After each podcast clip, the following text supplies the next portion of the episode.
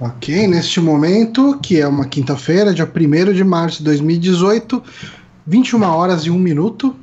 Repita. 21 horas e 1 minuto.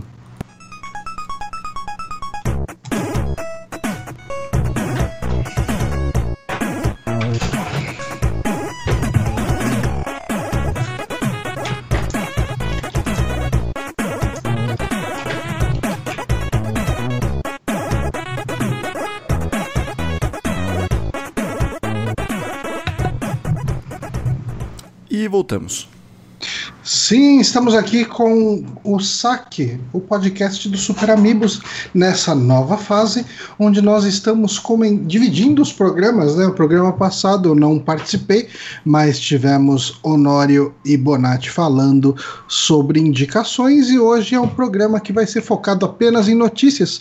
Eu sou Johnny Santos, estamos aqui com os dois que eu acabei de citar, Guilherme Bonatti. Oi, eu, eu não sou mais especial esse programa.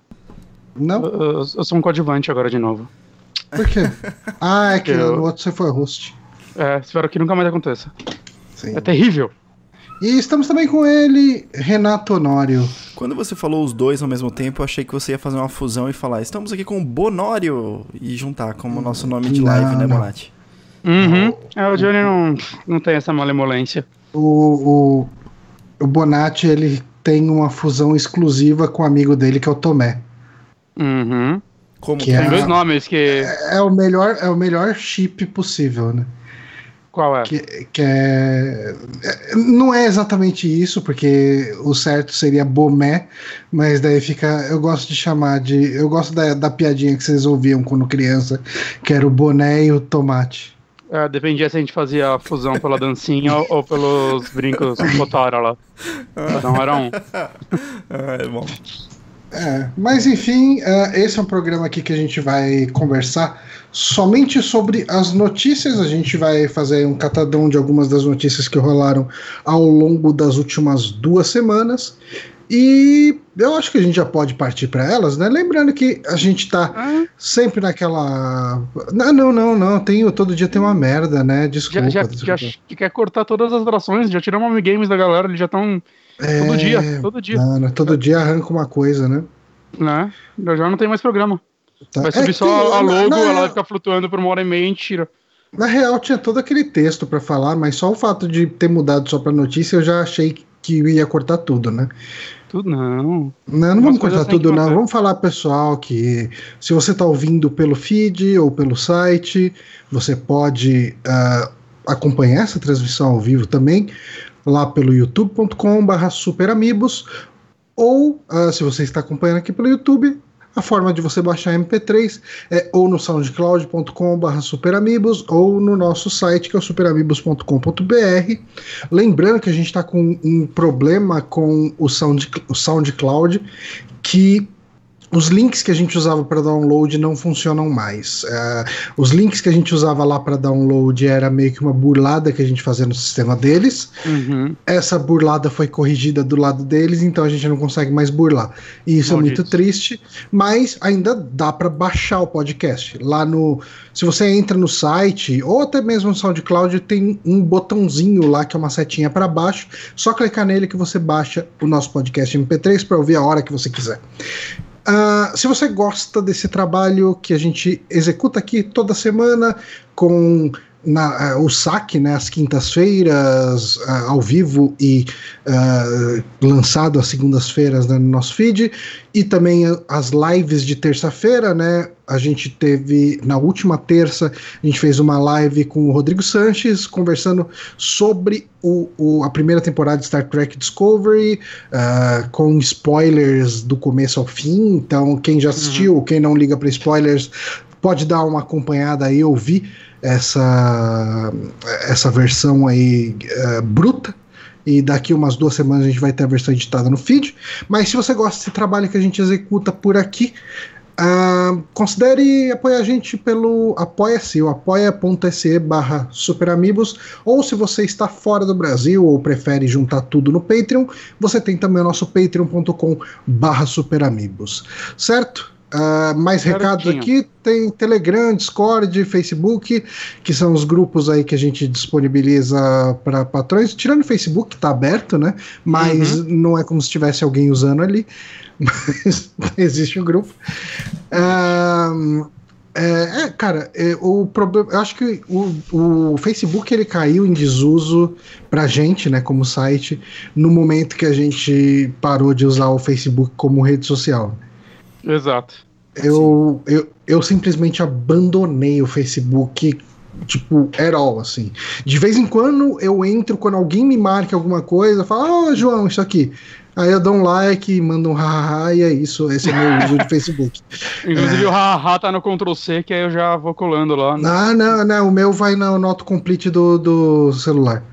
Ah, é, isso é bom também, que aí você escreve tipo uns já já já e ele corrige. Já, é isso, exatamente. Que você só repara quando você já tá tipo no terceiro já. Aí, puta, tem que apagar de novo e começar. Não, um botão. Não, já, ele já sabe, né? Você queria digitar. É, a minha, minha risada tem sempre quatro ras. Não importa o que você escreve, ela sai.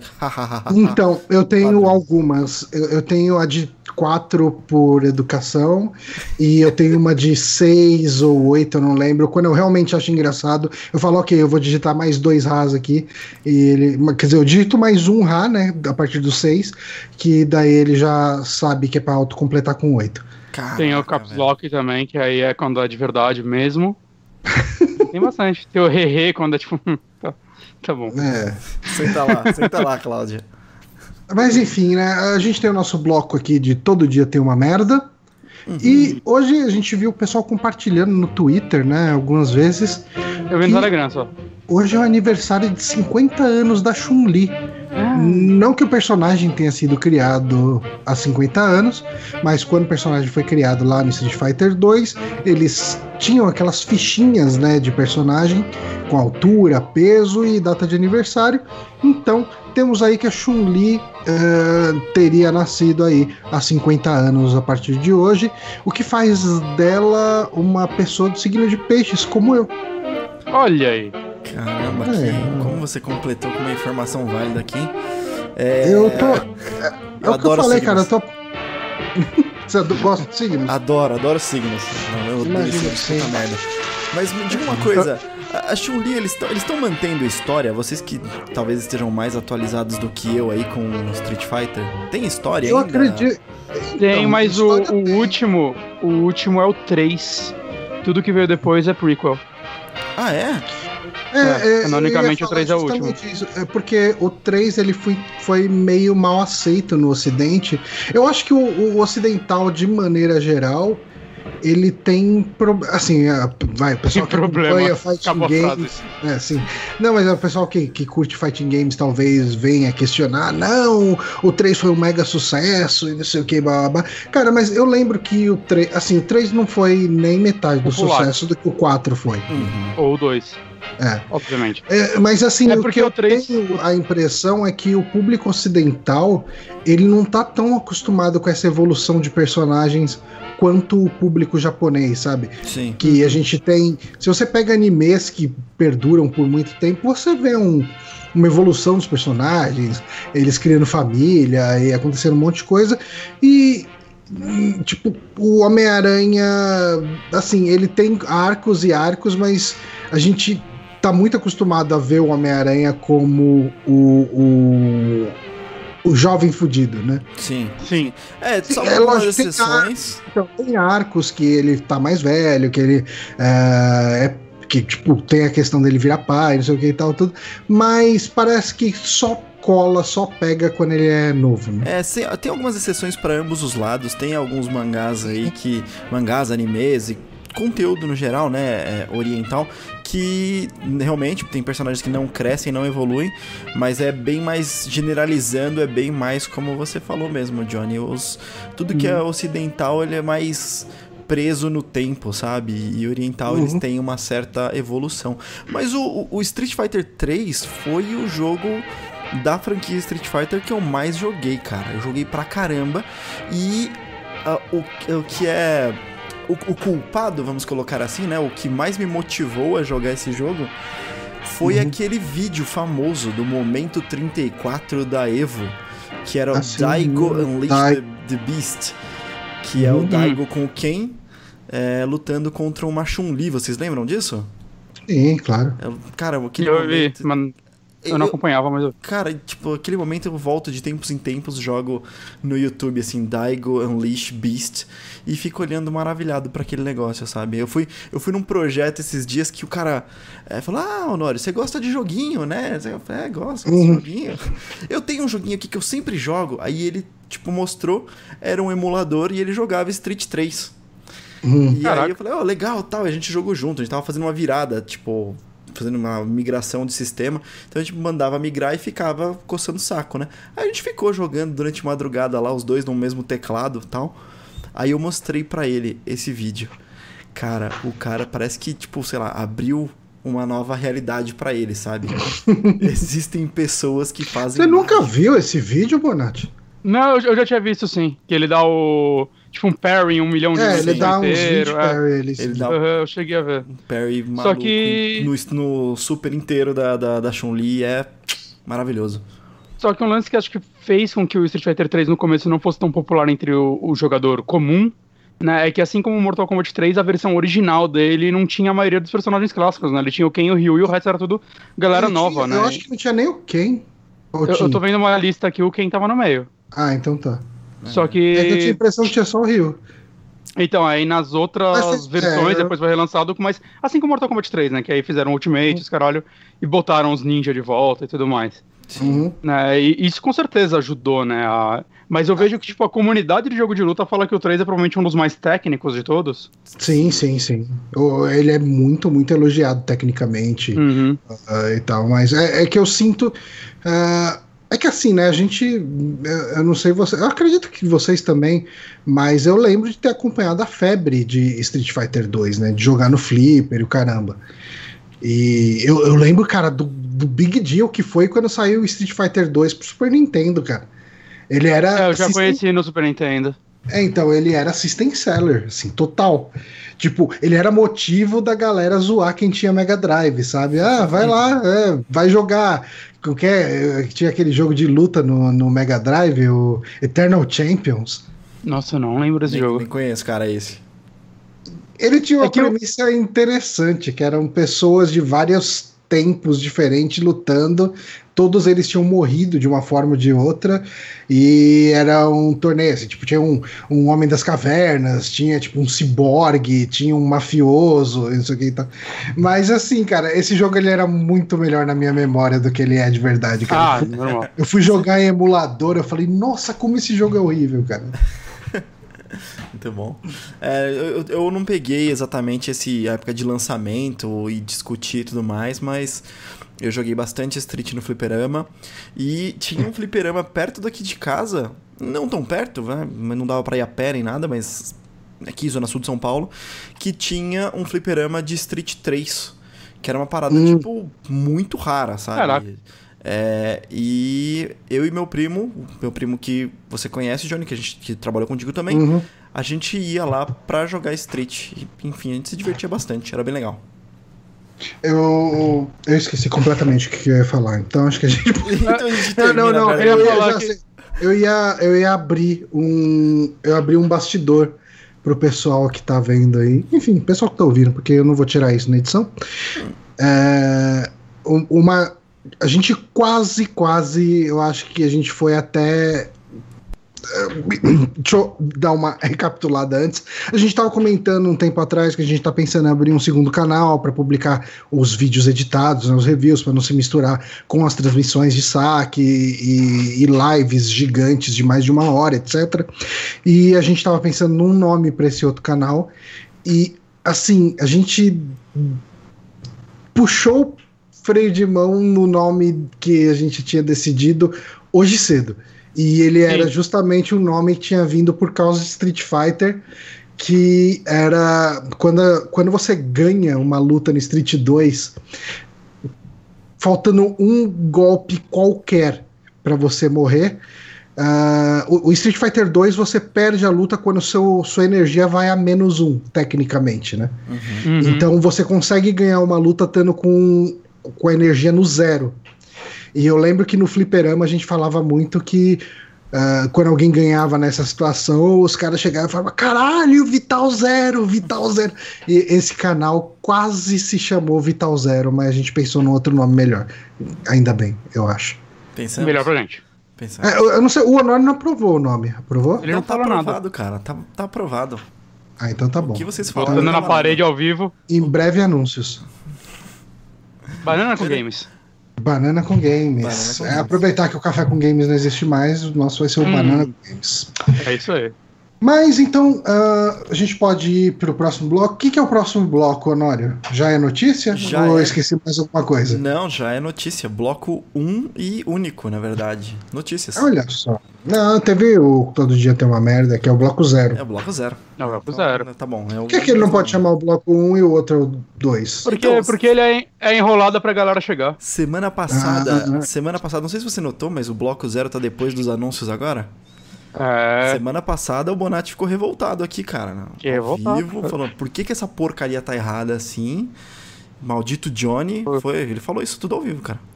Não, eu culpei é. você, Nath. É. Você que faz a pauta. Eu entendo. Eu falei, eu vou arrumar essa merda. Eu entendo eu e aceito. Ok. Aceita, Johnny? Ah, então Mas... vamos pra nossa primeira notícia, então. Pra primeira vamos. notícia, a primeira notícia é minha, certo? Vamos lá. Uh, então nós tivemos aí uma saga falando de Nintendo e a Nintendo está vindo para o Brasil e tudo mais. É, eu não lembro se a gente deu exatamente todas as notícias, mas a gente foi comentando pelo menos. Havia homologado o Switch no Brasil, né? Então tinha passado lá pela Anatel? É pela Anatel, Johnny? É. Ele deve passar pela Anatel porque ele também é um dispositivo de comunicação, então isso. ele precisa ser homologado pela Anatel. Teve placa, tem placa de rede, tem que passar pela Anatel, acho que é isso. Então, é, ele tinha sido homologado, duas. É, haviam duas homologações do Switch e uh, o The Enemy foi falar com a Nintendo e chegou à conclusão. A Nintendo comentou que não foi a Nintendo que homologou isso, são empresas que estão fazendo isso de forma independente. Então, apesar uhum. da Nintendo ter aquela distribuição, ter voltado, bem entre aspas, ao Brasil com a sua própria distribuição, é, é, ainda não está é, homologando o Switch na Anatel para fazer pela distribuidora. É, a, a, verdade, a verdade é que a Nintendo tá colocando o dedinho na água, né, para sentir a temperatura. Sim. Uh, eu acho que assim começar pela eShop é o melhor caminho, apesar dela ainda não estar no ar, mas ela, conforme a gente comentou aqui em programas passados, ela tá entrando aos poucos. Uhum. Uh, mas assim, cara, é, eu acho que é, eu não vejo nenhuma surpresa nessa notícia de que a empresa que estava distribuindo o, o Switch uh, pelo Mercado Livre não ser necessariamente oficial. Sim. Porque se você fosse entrar num mercado eu dificilmente entraria pelo Mercado Livre. É, o Johnny deu, deu até uma, uma, emendada que era exatamente isso. Essa, essa é o puxadinho da notícia que a empresa do Mercado Livre, que a gente, a gente até comentou que tá lá marcado como verificado e tudo mais, não é a Nintendo. Ela é uma uhum. distribuidora. Cara, é muito louco isso, né? Porque de verdade não existe. Quando você tem o termo oficial, entende-se que é a representação oficial. da própria, da própria marca, né? Uhum. E, uhum. Porque de verdade, todo mundo pode comprar e revender. Entendeu? Não tem nada de ilegal nisso. Você compra um produto que, e revende ele. E aplicando essa lógica, o Mercado Livre falou que quem estava vendendo poderia receber o selo de. Uh, de oficial só porque eles têm uma parceria com a Nintendo. E, cara, é um revendedor, basicamente isso. É um revendedor. É, é, então, é que eles têm uma parceria com a JV Latte, que é uma empresa que faz a distribuição da Nintendo oficialmente na América Latina, uh, mas eu acredito que aí seja excluindo o Brasil. Uhum, uh, então, e daí isso gera toda uma confusão, né? Tipo, eles são oficiais, eles estão redistribuindo a partir de um redistribuidor. O quão oficial é isso? Mas eles chamarem de Nintendo oficial não pode trazer problemas para eles? Provavelmente não, que eles devem ter pesquisado antes, mas é estranho, né? É porque. Desde, sei lá, talvez rolar uma má fé, o cara fala, eu pensei que eu tava comprando com a Nintendo, eu não tô. Até uhum. a Nintendo querer vir pro Brasil e falar que porra é essa? É, e tem uma coisa meio bizarra que eles falam que uh, uh, tipo, os produtos que eles estão vendem, vendendo estão uh, cobertos pela garantia mundial da Nintendo, internacional da Nintendo. tá, mas onde você leva essa porra? É um revendedor do iPhone, cara. O revendedor do iPhone que é. tem garantia pela Apple mundial. É, cara. É, e daí você vai na Apple, você não tem nota fiscal desse caralho e você se fode. É, então, e aí uma garantia internacional. Quando tem garantia internacional, é, é, é, você tem que. Os, os custos de envio e de retorno do produto são seus. Uhum. Isso implica em passar por alfândega de novo e talvez ser taxado pela, por aquele produto. Porque ele é. vai ter que entrar de novo e, pro, e talvez seja tributado.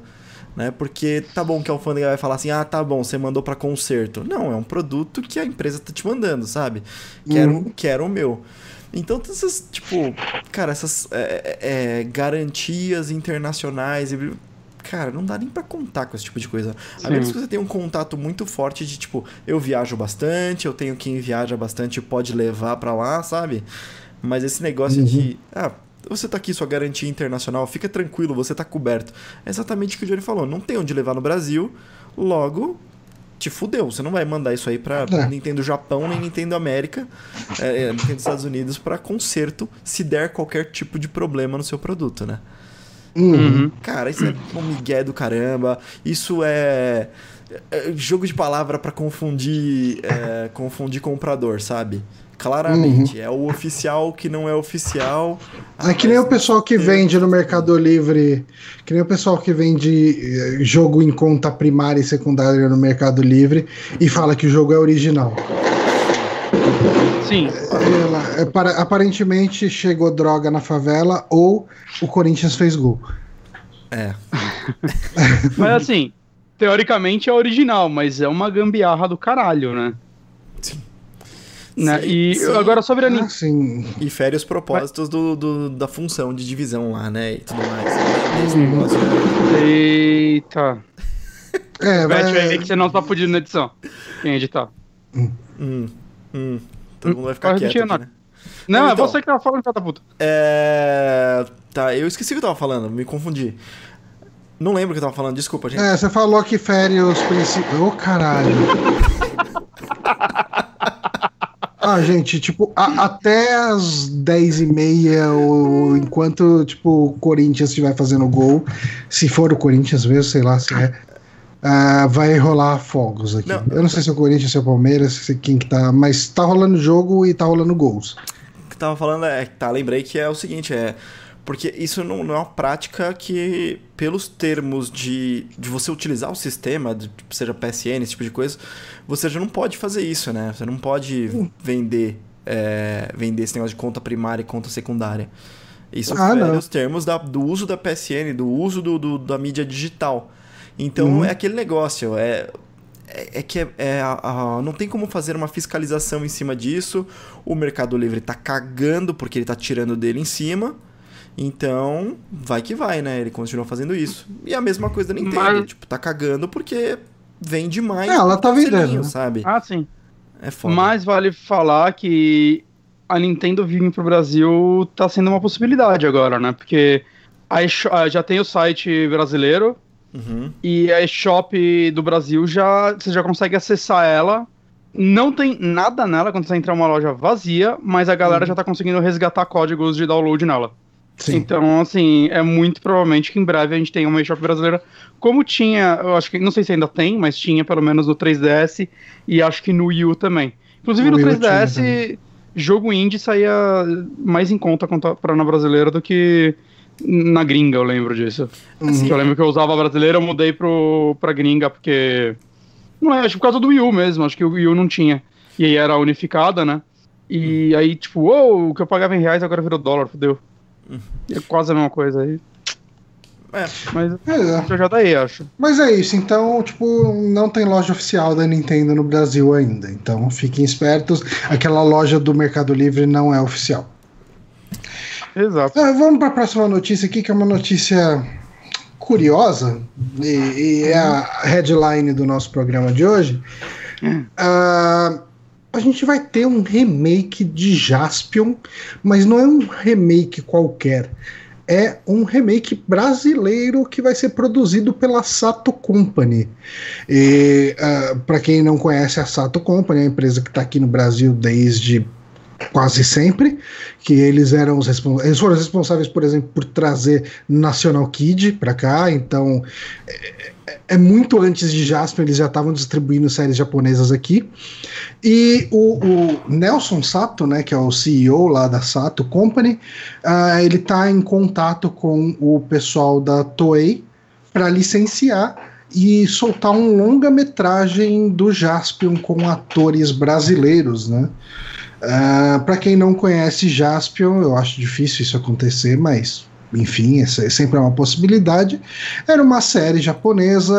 É, tipo, entre aspas, aí, Power Rangers, a série de Metal Hero, né, na verdade. Hum. Porque é que tem o, o, o, Power Rangers é mais aquela parada Super Sentai, né, que tinha Changeman, Maskman, Flashman, e o Jaspion era um herói mais solitário. Tokusatsu? E... É, é Tokusatsu. Tokusatsu acho que é pra tá. tudo. Hum, tá, ok. Tá. É, se o Geo, se o Georod ouvir isso, ele vai comentar e vai falar que a gente tá falando um monte de merda, mas uhum. tudo bem. Mas uh, eu não sei o que pensar a respeito disso, porque, eu primeiro, acho, eu imagino. Eu acho que a produção que... vai ser no mesmo nível. Isso daí é bom. A gente consegue fazer aquela produção. A gente consegue. A gente, con Isso a gente conseguir, consegue. a gente consegue. Agora, se querem melhor, fodeu. É, então, é, a minha dúvida é que o, o que, que o pessoal espera que saia desse Jaspion. Sim. Porque assim, o Jaspion ele teve ele é uma série que ela teve uma crise de identidade forte já naquela época. O Jaspion ele não é uma série que fez sucesso no Japão, né? Hum. Ela fez bastante sucesso aqui no, no Brasil, mas no Japão ela, tipo, o pessoal não comprou a ideia original do Jaspion. Eu não sei se vocês lembram dos episódios, hum, mas pouquíssimo.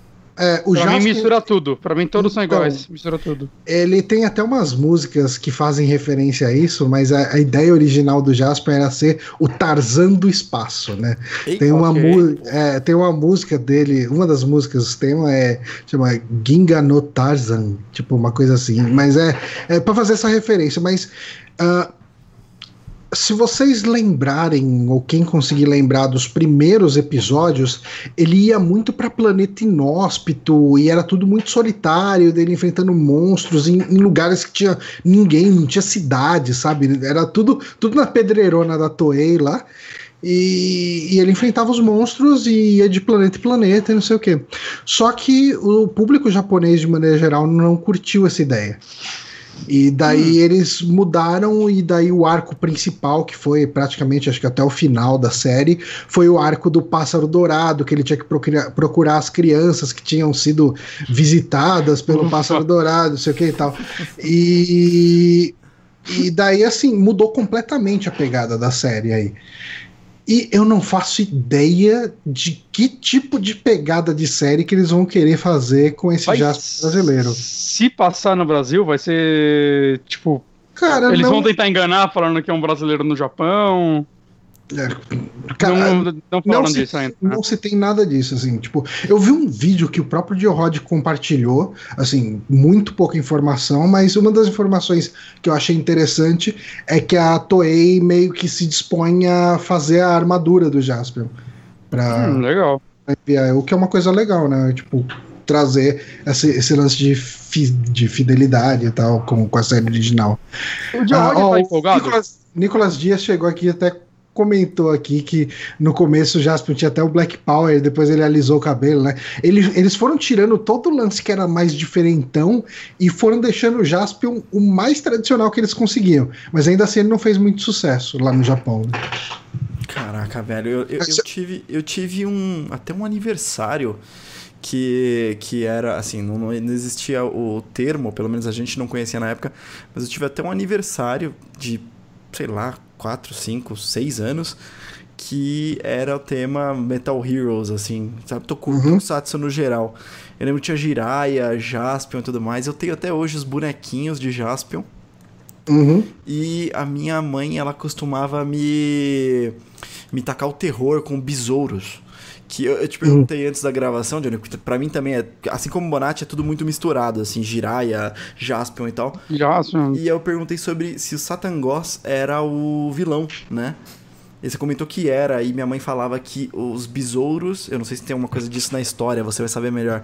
Os besouros eram os, os minions, eu não lembro como ela falava, do Satangos. Então eu morria de medo de besouro, até tipo muito velho, sabe? Tipo, Nossa, cara, eu não lembro de como eram os minions do Satangos. Cara, Nossa, eu não lembro. Eu só lembro do Jaspion. Do personagem. É, então, eu lembro, eu lembro que. E do boneco de borracha. A Kyusa e a Kyumasa, que eram duas bruxas, e daí elas tinham uns. Um, tipo uns um, um soldados. Era quatro soldados pretos com detalhes, tipo, um era azul, um vermelho, um amarelo, tipo, um verde, acho, se não me engano. Aí eu lembro que o, tinha o Satangos, que era o principal vilão, né? Que era aquele. É, é, parecia um Darth Vader samurai gigante. Uhum. E tinha o filho dele, que era o Magaren, né? Caraca, você lembra muito disso, velho. Que, e, da, e, daí o Magaren ele era todo estilosão. E daí tinha duas minas também. Que uma era, tipo, se vestia com umas roupas vermelhas e outra se vestia com umas roupas mais prateadas e tal. Cara, eu assisti muito Jaspion e assim, cara, eu, eu ouço o trilha sonora do Jaspion no trabalho até hoje porque me traz boas lembranças, sabe? Tipo, Uh, eu, eu gostava muito da pegada do Jaspion, do estilo visual. Eu lembro de pedir pro meu pai desenhar o Jaspion direto, assim, porque meu pai, ele, ele era. Meu pai é ainda, né? Engenheiro mecânico, e ele faz muito projeto na mão, né? O desenho dos projetos ele faz na mão, então ele tem um traço muito preciso. E para desenhar esse Jaspion, que ele é um cara muito máquina, né? Uh, ele fazia um desenho muito legal, assim, sabe? Caraca. É, e eu tenho muita, muita lembrança de, de Jaspion, cara.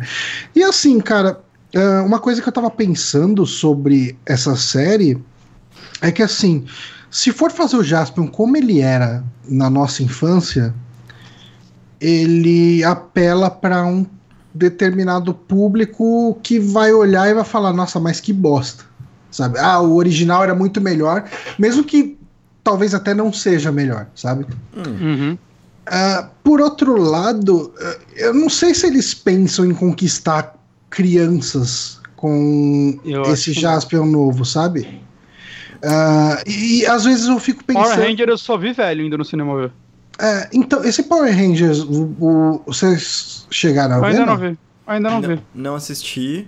Mas, mas é uma coisa muito louca, Power Rangers, porque. Eu acompanho Power Rangers, é, acho que eu só não tô acompanhando a última temporada, mas eu assisti muito Power Rangers com, com o meu filho. Já comentei uhum. aqui, tipo, diversas e diversas, diversas temporadas, inclusive as últimas que foram aquelas mais importantes, que teve a batalha que uniu o Super Sentai de não sei quantos anos aí e tudo mais. Mas esse Power Rangers, que é Power Rangers. Uh, Power Rangers mesmo, que é o. É o Mighty Morphin né? Power Isso, que é, o, que é ocidental e tudo mais eu não tive nem interesse de assistir. E nem meu filho, sabe? Ele não teve interesse. Porque não é uma parada. É uma parada que ele apela é, pra isso, nostalgia, mas, mas então, quem gosta mas até hoje tá. não quer isso, Ó, sabe?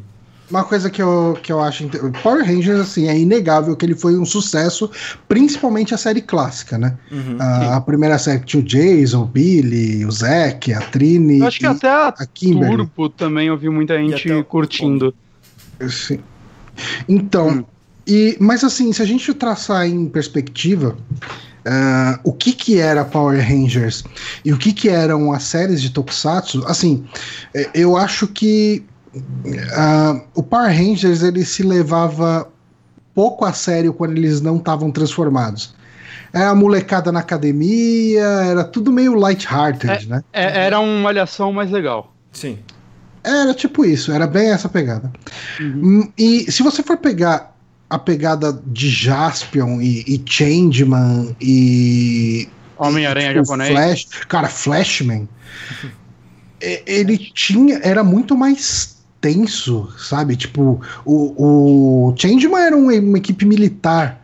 O Flashman, eu lembro, cara, o Flashman era bizarro, era, ele terminava numa tristeza absurda, porque a ideia do, do Flashman, eles vinham pra Terra porque eles queriam conhecer os pais dele, né? Eles foram roubados da Terra para cada um treinar num planeta, e daí eles vinham para cá porque o tipo, a Terra estava sendo atacada e tal, mas eles estavam aqui para tentar encontrar os pais deles. E daí eles descobrem só uh, os pais de uma das crianças. É, é, eles descobrem os pais de uma das crianças. Só que eles não sabem de quem que é. E fica enrolando, enrolando, enrolando até o final. Daí acho que descobrem que é da amarela. Da, eu, eu, não lembro de quem, mas era de uma delas lá. Eu acho que era da amarela. E assim, quando eles descobrem que é que os que, que aqueles pais são os pais da, da menina, eles descobrem que por porque eles ficaram muito tempo na atmosfera da Terra, eles não podem mais ficar aqui porque o corpo está sentindo falta da atmosfera daquele planeta que eles, de onde eles vieram, e daí eles precisam ir embora. É, tipo assim, a mulher, a menina finalmente conhece os pais e ela precisa ir embora e, e termina num final merda pra caralho, sabe? Caralho. Que merda. É que lá no Japão é, não é tão pra criança, é mais família, né? É tipo, a família toda eu, mesmo. Eu não faço ideia. Eu já ouvi falar isso, que tipo, o público-alvo é todas as idades, é a novela deles. Uhum. Saca, eu já ouvi falar isso. Então até que faz sentido algumas histórias fazerem coisas do tipo que a gente, quando criança, talvez não entendesse. Porque também no Japão acho que eles são mais abertos a histórias com finais não felizes uhum. do que em outros lugares, né? Mas uma dúvida que eu tô tendo sobre isso, né, é que assim, eu vi que o cara que tá produzindo, eu esqueci o nome dele, o Sato. Oh, Nelson Sato. Nessa, ele, né, ele é fãzaço da parada e tal. Eu vi, inclusive, que ele queria transformar esse, fazer esse filme nos anos 90 e parece que o fato de Power Ranger aparecer e fazer sucesso meio que desmotivou ele. Uhum. Mas, tipo, ele é fãzaço, tá? O que, o que é bom, né? Não, não entregaram na mão de qualquer produtor que é, ah, tenta é, tirar assim, uma grana aí. Mas eu queria ele saber. É o cara, ele é o cara que trouxe tudo isso pro Brasil. Uhum. Assim, tipo, uh, eu não sei o quão fã ele é, mas ele é o cara que trouxe. É. Parece ser um cara que entende parece muito sobre um cara... o que fez isso dar certo. Ele parece um cara que tem paixão por isso tudo. Uhum. Exato. Uhum. É, eu queria saber, vocês chegaram a ver o que a, tipo, a fanbase tá achando disso? Cara, não. É, confesso que a não. A fanbase, obviamente, brasileira, eu nem sei o quanto isso está sendo noticiado lá fora, né? Mas. Uhum. Eu tô. É, eu, eu, alguém... eu, eu, perguntei se o Dio Rod tava empolgado, porque ele é o único fã que eu conheço, assim, uhum. né, de Tokusatsu. Então eu queria muito saber, assim, o que a galera tá achando. Que é. eu, eu, assim, eu se, eu, se eu fosse fã, cara, eu, eu acho que eu daria uma chance, assim, eu veria com, com carinho, saca? Com bons olhos. Vai ser um filme. Eu acho que eles vão fazer um negócio 100% focado em, na fanbase. Porque, uhum. cara, o Brasil não tem como produzir um filme, vai, entre aspas, de super-herói é, para agradar o grande público. Saca? O filme que tá falando que o orçamento dele vai ser de 2 milhões, que é Nossa. o orçamento médio de filmes brasileiros.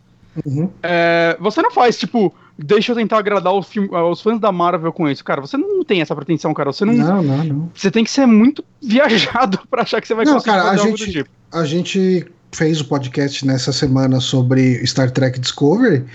Uh, a, o orçamento por episódio é de 6 milhões. Sim, por episódio. Série, episódio, né? Episódio. Então.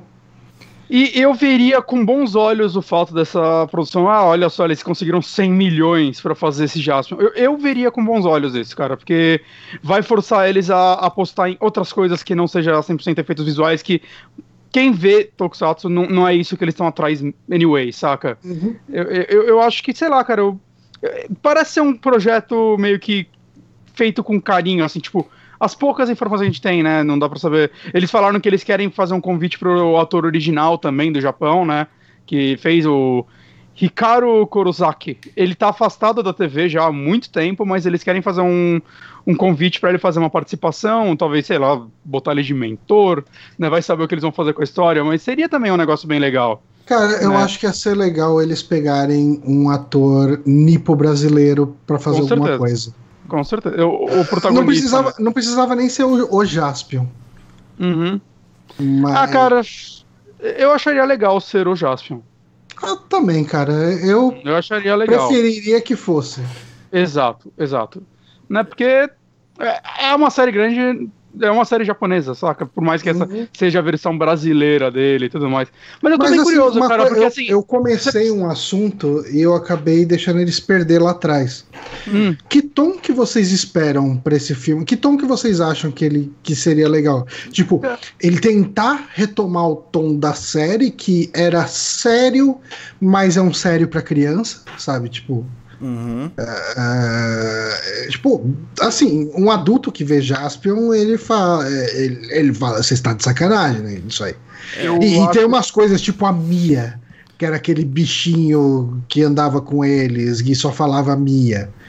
É, aquilo não funciona, sabe? Tipo, Assim. se você for levar a sério. Eu acho. Sabe o que eu acho que eles têm que fazer? Eu acho que eles têm que pegar o seguinte, é, é, como os fãs de Jaspion, eles têm que se botar na cabeça do fã de Jaspion que cresceu, né?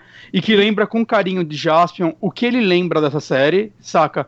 E o que. que é aquele negócio, quando você não vê um negócio há 20, 30 anos, você começa a idealizar essa parada de uma forma diferente do que ela era, né? É normal Sim. na nossa cabeça a gente pegar, tipo, sei lá.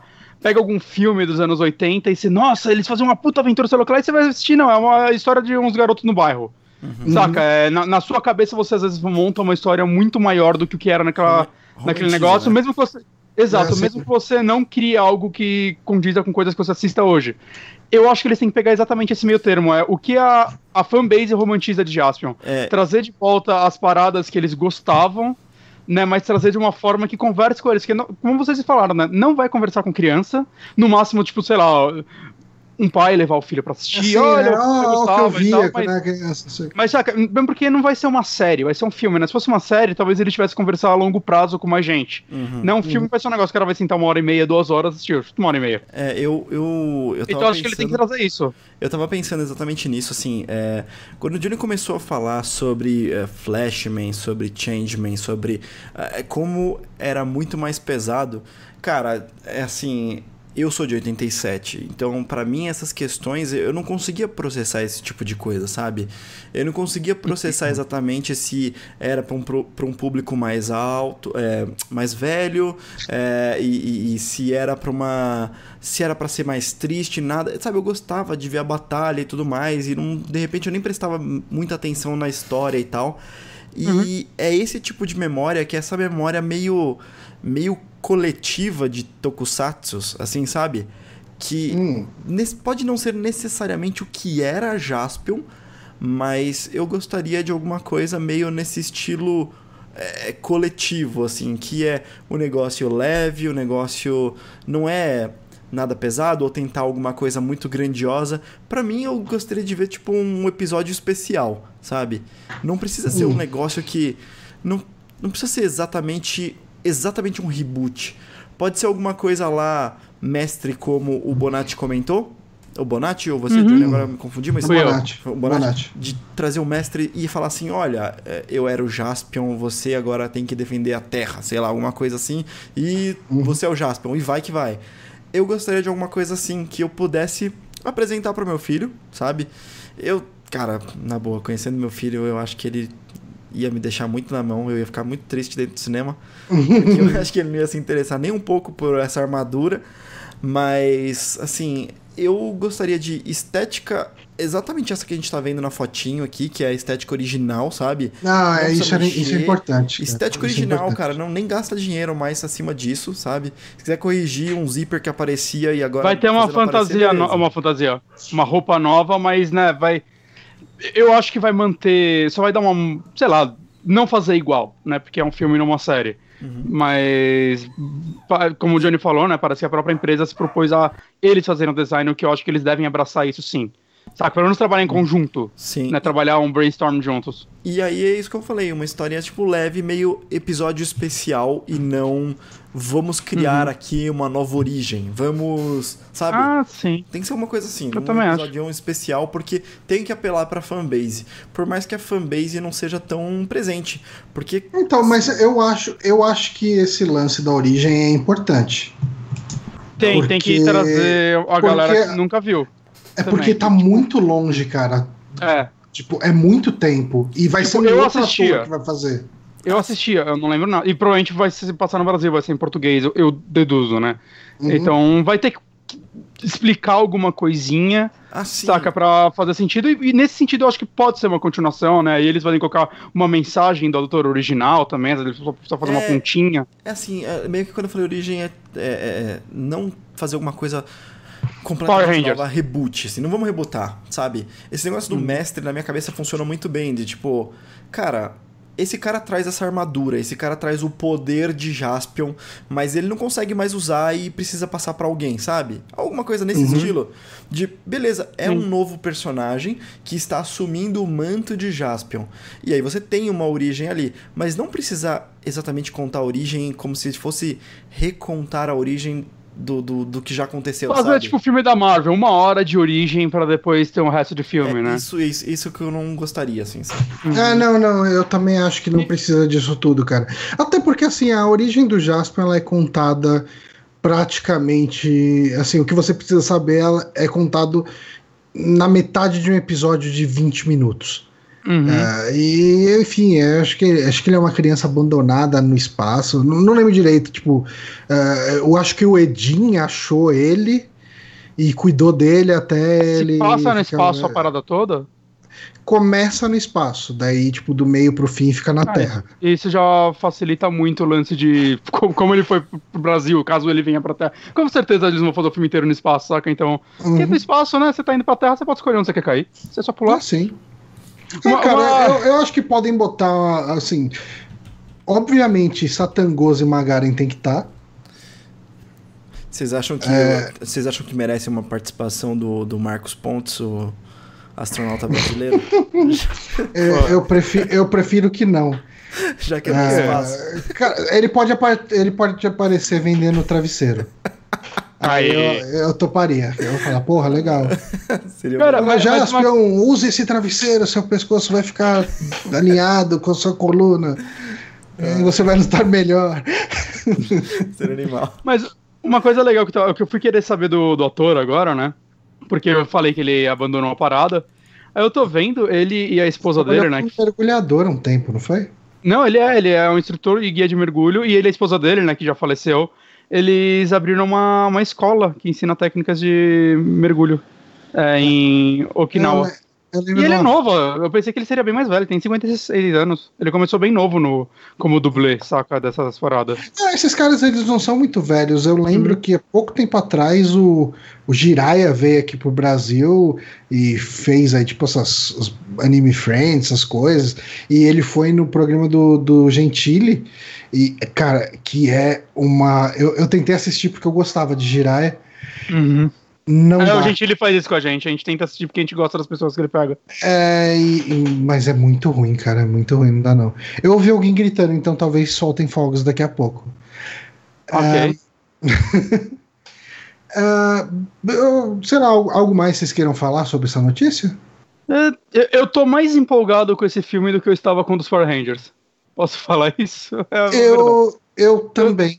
Eu, eu também. vejo, eu vejo mais a possibilidade de fazerem algo respeitoso e, e com carinho do que eu via naqueles Power Rangers. Que eu não odiei em um momento, até aqui no saque a gente chegou a comentar o trailer. Eu achei ok, mas, tipo, não ok o bastante pra, tipo, agora eu vou assistir. Não, não, não, não. O, o dia que tiver, tiver passando, sei lá, eu vou passar na telecine, vai estar começando. Eu, ah, eu vou ver porque tem o Walter White, saca? Uhum. Mas eu acho que é o máximo de esforço que eu vou fazer. Ah, eu, Uhum. eu não Ah, consigo. ah, tem uma coisa só dessa notícia que a gente não comentou, é Hum. que se o filme der certo e, e for um, algum sucesso de bilheteria, ele, o Nelson Sato diz que ele pretende talvez fazer uma, uma série de Jaspion brasileiro. Tipo, ele não descarta. Uhum. É, e eu, eu apoio. Eu acho que se for, se for tiver qualidade aí e público pra isso, por que não? Uhum. Mas é isso. A próxima notícia, então. Próxima notícia, então, que sou eu novamente. Tornário. Sim, então nós tivemos ó, uma notícia de que o filme do Uncharted, que é com o Tom Holland, será sobre a adolescência do Drake. É, essa notícia ela foi, ela saiu. ah, quem falou foi o Neil Druckmann, foi ele mesmo, né? Isso mesmo. Foi. E eles falaram que eles gostariam de explorar, eles respeitam muito a, a história de Uncharted, a história dos, dos jogos, e eles queriam explorar uma fase ah, não explorada do, dos jogos, né? Uma coisa que não foi explorada nos jogos. Nos jogos uhum. nós tivemos o, o Drake pequeno, né? E a, a história dele com o irmão dele, mas eles eram crianças ali propriamente, né? Uhum. E Sim. Como quem vai interpretar o Drake é o Tom Holland, o para quem não está ligando é o novo Homem-Aranha. Ele uhum. já é ali um jovem adulto, adolescente. É, né? 20... Final da adolescência. Isso, final da adolescência. Anos. Quase, quase um adulto. E uhum. essa a história que eles querem que eles querem abordar. Queria saber de vocês o que, que vocês acham. Vocês acham que eles é. dá, dá para explorar isso aí, dada que a gente tem uma conexão do começo do, do, do, da vida dele já nos, nos, nos jogos? Olha, eu, eu tô eu tô mais empolgado com o Jaspion. mas, não, mas falando assim, sério. Eu, assim... eu, acho que a gente precisa tomar um cuidado aqui. Só hum. que a gente, a última vez que a gente comentou a notícia do filme do, do Uncharted. Uncharted. A gente deu spoilers do final do Uncharted 4. Então uhum. vamos tomar cuidado com esse tipo de assunto. Sim. Uhum. Mas assim, eu acho que. Eu, eu aprovo eles fazerem algo diferente. para mim, inclusive, quando vão fazer adaptação de jogo, não precisa nem casar com a história, não precisa ser canônico do jogo, saca? Pode ser, faz, faz sua versão, saca? Foda-se. É, e dentro, eu não sei se eles estão querendo fazer isso porque, ah, não, essa história realmente aconteceu e se um dia tiver um outro Uncharted, é, é canônico, saca? Do universo Uncharted isso. Eu não uhum. sei se é necessário, não me importo tanto, mas eu prefiro eles fazerem algo do tipo do que, ah, deixa eu recontar Uncharted 1 ou Uncharted 2, que é o mais popular. Saca? Não, sei lá. É, recontar eu... a história. Porque Uncharted é, é um ótimo Indiana Jones, ele tem ótimas atuações e tudo mais. Só que no final, assim, acho que metade dele é o jogo, saca? Eu não, não tô interessado em ver aquela mesma história só assistindo. Sim. É, Por mais que as atuações, como eu disse, a, a CGI, a, as cutscenes são fantásticas, tudo isso é muito bom, mas eu acho que o fato de você, sei lá, encarar aqueles personagens por 10, 12 horas, sei lá, colabora muito com isso. Uhum. Não, eu, eu, ia falar exatamente isso. Eu prefiro até que essa história seja contada com um, um Nathan Drake novo, porque eu, eu acho que a gente teve um vislumbre legal da história do amadurecimento do Drake uhum. uh, como um adulto ladrão pilantra até o momento que ele precisa assumir responsabilidades. E eu acho que os jogos contaram essa história pra gente. E você fazer um filme uh, que seria um filler entre essas histórias que a gente viu no, nos quatro jogos, né? Uh, eu acho que agregaria muito pouco. E se fosse com, recontar a mesma história dos quatro jogos, né, de um dos quatro jogos, agregaria menos ainda.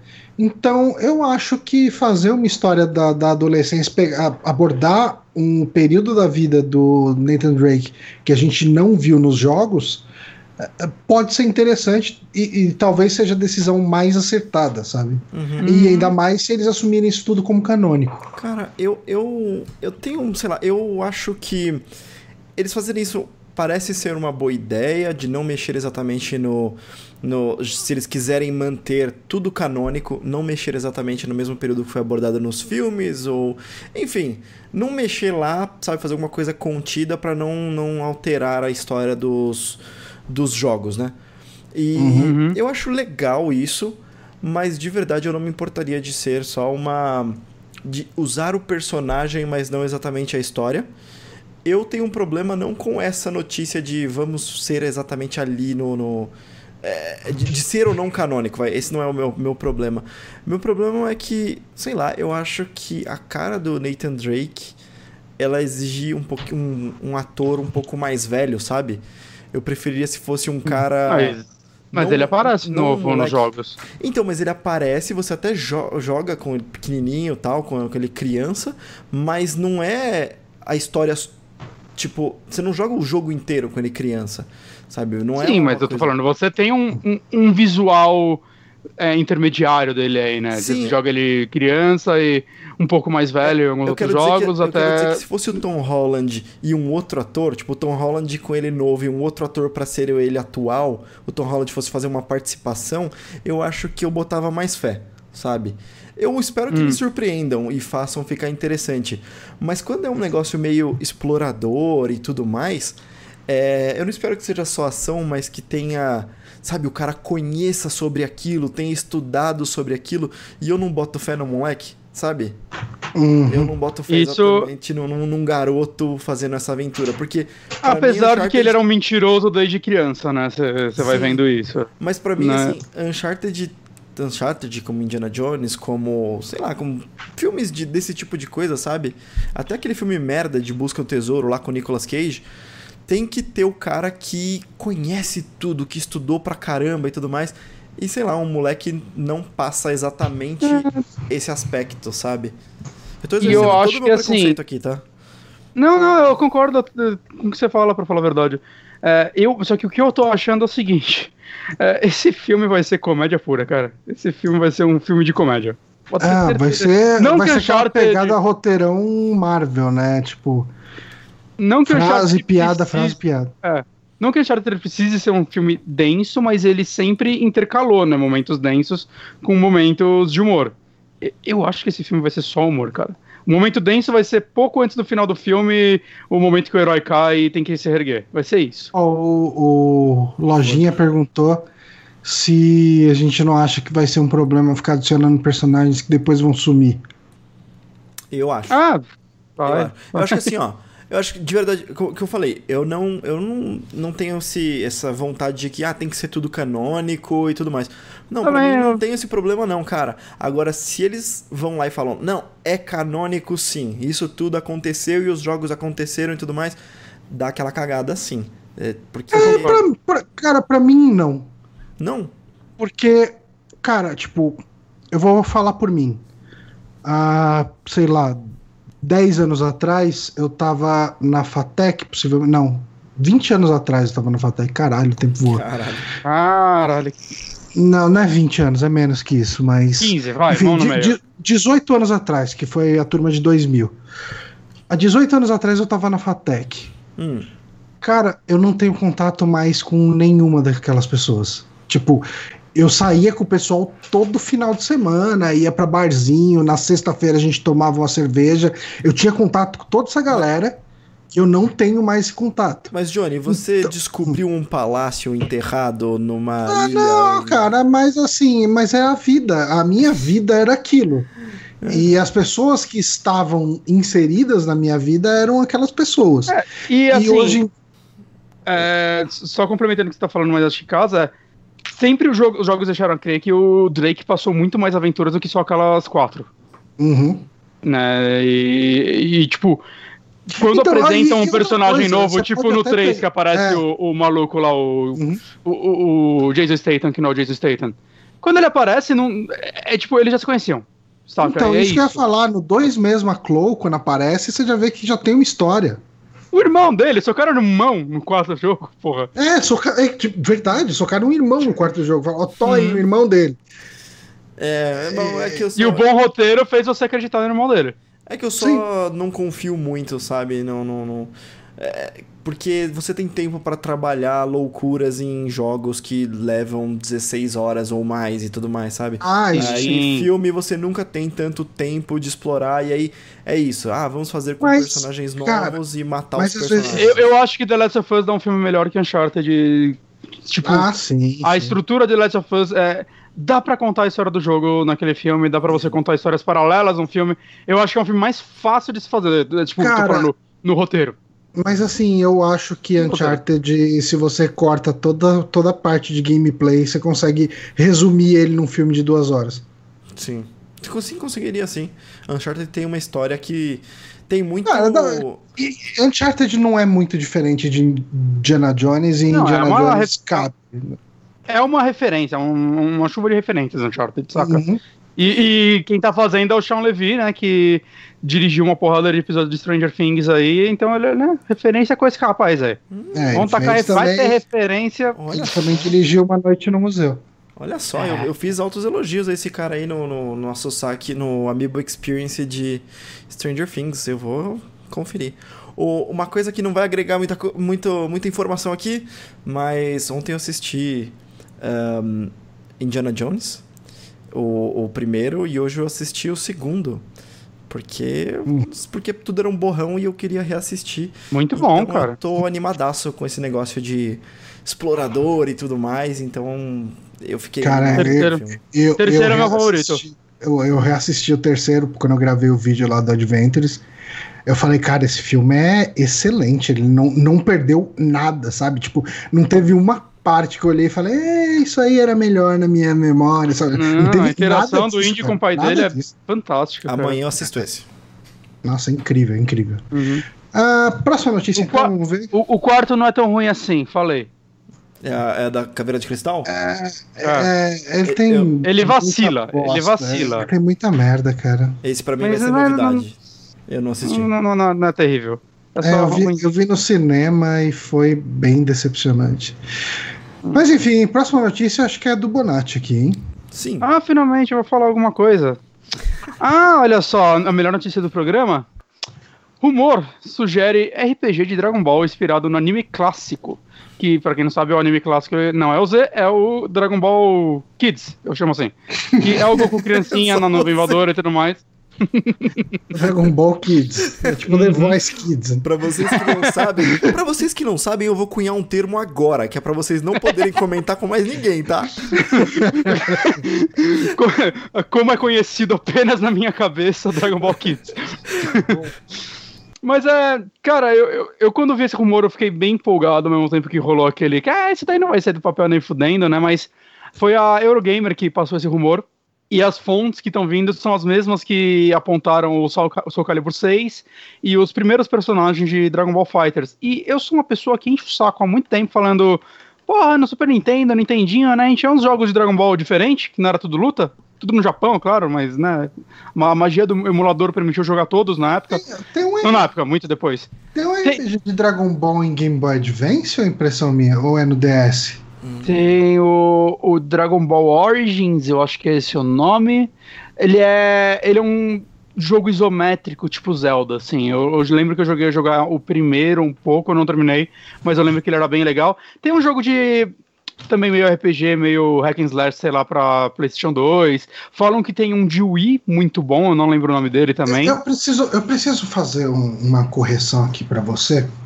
Porque oh. eu, eh, eu tenho um problema sério, porque eu sou muito fã do jogabilidade. Jogabilidade é um dos meus podcasts favoritos da vida. Hum. E eles cometem esse mesmo equívoco que você oh. cometeu chamando a visão de Zelda de isométrica. Ah. Mas eu sinto que a visão de. Eu acredito que a visão de Zelda não é isométrica. A, você sabe o que é uma perspectiva isométrica? É de, de, é aquela, Diablo. É aquela. Isso, Diablo, SimCity é. 2000, é, que mais? Gilbert. Gilbert é um jogo de perspectiva isométrica. É, o Zelda é mais. O Zelda, é superior, né? Tipo o Zelda GTA. é top-down, né? Top-down. Uhum. E Tibia? Tibia é uma perspectiva que só tem ele. Cara, é perspectiva. Foda-se a perspectiva, eu sou a lei. E... eu sou a lei. Mas. Mas enfim, a gente tava. Tinha jogos do tipo, vai, menores, né? Teve o Dragon Ball. Oh, caralho, o Fusions pra 3DS, que eu acho uma tristeza esse jogo tá só no 3DS, porque ele é um jogo excelente, saca? Você terminou? É... Terminei, terminei, cara. Foi o último jogo que eu terminei no 3DS, tadinho. Tinha que jogar mais ele, tem que jogar umas horas. Mas enfim, é um jogo muito bom, saca? E. Apesar, vai. Da parte RPG não ser. Vai, não vai ser um Final Fantasy da vida, ele é muito mais contido e muito mais focado em combate. Ele tem um, um sistema de combate bem único, assim, bem legal dele. E, cara, sei lá, eu, eu fico muito animado, assim, primeiro, porque não é um jogo de lutinha. E segundo, porque é, é, focado no Dragon Ball clássico, onde esse tipo de jogo faria sentido, porque a partir do Z, a luta, digamos assim, estratégica não ficou mais tão importante, porque virou só quem é mais forte. Uhum. De certa forma. Podem falar que, ah, não, eventualmente o Goku usa um poder X, o cara tem que distrair o outro para ele fazer o Jinkidama, uma estratégia, beleza, cara, mas é completamente diferente de você ver, sei lá, o, o Goku lutando contra o Mestre Kami na arena, na época que ele chamava ainda Jack Chun, chamava ainda não, né? ele estava disfarçado do Jack Chun. E quando o Goku é arremessado para fora, ele tem que usar um Kamehameha para voltar pra arena, porque ele não sabe voar ainda, porque eventualmente todo mundo sabe voar. Voar é um negócio muito importante, o Tenshinhan e o Kao sabiam, sabiam voar. Né, ele chamava até de dança, sei lá o que lá. Então, assim, era tudo muito mais limitado. E eu acho que para um RPG isso funciona bem, porque, né, você tem que escalar seu personagem. Você tem que ir uhum. aprendendo coisas. Eu, eu só fico na dúvida, que tipo de RPG eles vão fazer aí? Porque a aventura funciona muito bem, cara. Você Sim. passar pelos arcos, desde ele conhecendo a Buma, é, a, a galera do Pilaf, isso, Red Ribbon. Subir na torre, conhecendo o Oito. Sim. É, funciona é. muito bem essa, essa uhum. historinha uhum. e dá até pra fazer uns mapinhas, sei lá. Vamos explorar a vilinha lá que o Red Ribbon mata todo mundo. Dá pra fazer uns negócios assim. Uhum. Mas vai ter que ser um RPG focado em combate de alguma forma, porque apesar de tudo, ainda é Dragon Ball. Dragon Ball é combate. Uhum. É, eles vão fazer algo em turno, eles vão fazer um mais tipo aquele de PlayStation, que é um jogo. que Acho que ele nem dá pra considerar um RPG, mas né, um jogo de exploração com um combate em tempo real, né? O que talvez fazer algo meio como, sei lá, um Xenoblade ou o último Final Fantasy. Eu fico bem curioso para saber o que eles vão fazer. Você vai controlar só o Goku, você vai poder controlar uma party, o que seria incrível, que eu quero jogar com o Yantia, porque ele é legal. Saca? Será, cara, eu, eu tô bem curioso, assim, para ver o que vai sair daí, se existir, né? Ainda é tudo um rumor, mas, cara, Dragon Ball tá com a bola toda agora, né? Então acho que vai ter. Sim. Até o Xenoverse tá recebendo update até hoje. Sim, Sério? é, recebeu. Uhum. Acho que o Blue, não é? O Goku Blue? Ele tava recebendo uhum. uns personagens novos. Não, não, o. Blue não, ele tava recebendo o Instinct, Instinct Goku que é o novo, que nem aconteceu ah, ainda no, no... Aconteceu ainda, mas todo mundo já sabe que Dragon Ball é, é spoiler. É, não, o spoiler tá no título do episódio, até o final é spoiler, é, é isso. Mostraram a forma do, do Goku Instinct primeiro no jogo e não tinha nem aparecido, só tinha aparecido, tipo, a sombrinha dele, sabe, no, uhum. no anime. Estavam é, mostrando antes, queimando pauta mesmo. Eu, eu gostaria uhum. muito, assim, de... para mim, eu tenho aquela nostalgia do... RPGzinho que tinha de Super Nintendo, cara. Que eu joguei. Ah, tinha? No, eu, ah, ainda tem, né? Mas eu joguei ele no emulador. E, cara, como eu gostava daquele RPGzinho, cara. Era muito, muito legal. Aqui é tem vários. Qual é? O de que tem um que o combate era por cartas até? É, esse por cartas. Esse daí mesmo? Ah, Isso, que aí você. Enfim, é todo Z, né? Você começa lá na, na, na Terra com a chegada do Radix do Pico, mais. Ah, não, é, é, já é com, com o Radix. E ele, e ele é o 2 esse, eu, eu acho que tem um do original também. Cara, eu sei que. Não me engano. Eu sei que eu tenho um carinho por esse jogo, era muito legal, assim. Eu até deveria jogar hum. ele mais. Mas hum. um carinho por esse jogo eu adorava, cara. E ele tinha o elemento RPG, assim, bem. Você conseguia escalar mesmo. Não era não tinha que ter nenhuma loucura de roteiro, porque eles, nessa época, apesar de não ter mais tanta técnica como o Bolatti estava falando, é, é, teve uma escalada, né, até o, até o Freeza, pode-se dizer assim. Sim, sim, tipo, com certeza. Existiam outros relevantes que não o Goku até o Freeza, né? Uhum. Depois ah. disso que descambou o Saiyajins e o Caralho 4, mas... Achei aqui, Honório. Hum. É o Dragon Ball Z Legend of the Super Saiyan Saiyajin. Tá vendo aí? De 93, Super Nintendo. É, vai, eu acho que vai até o final do arco do Freeza. Exatamente. Exatamente. Aí o dele criança é o Super Gokuden 1. Caralho, nem, nem joguei esse, cara.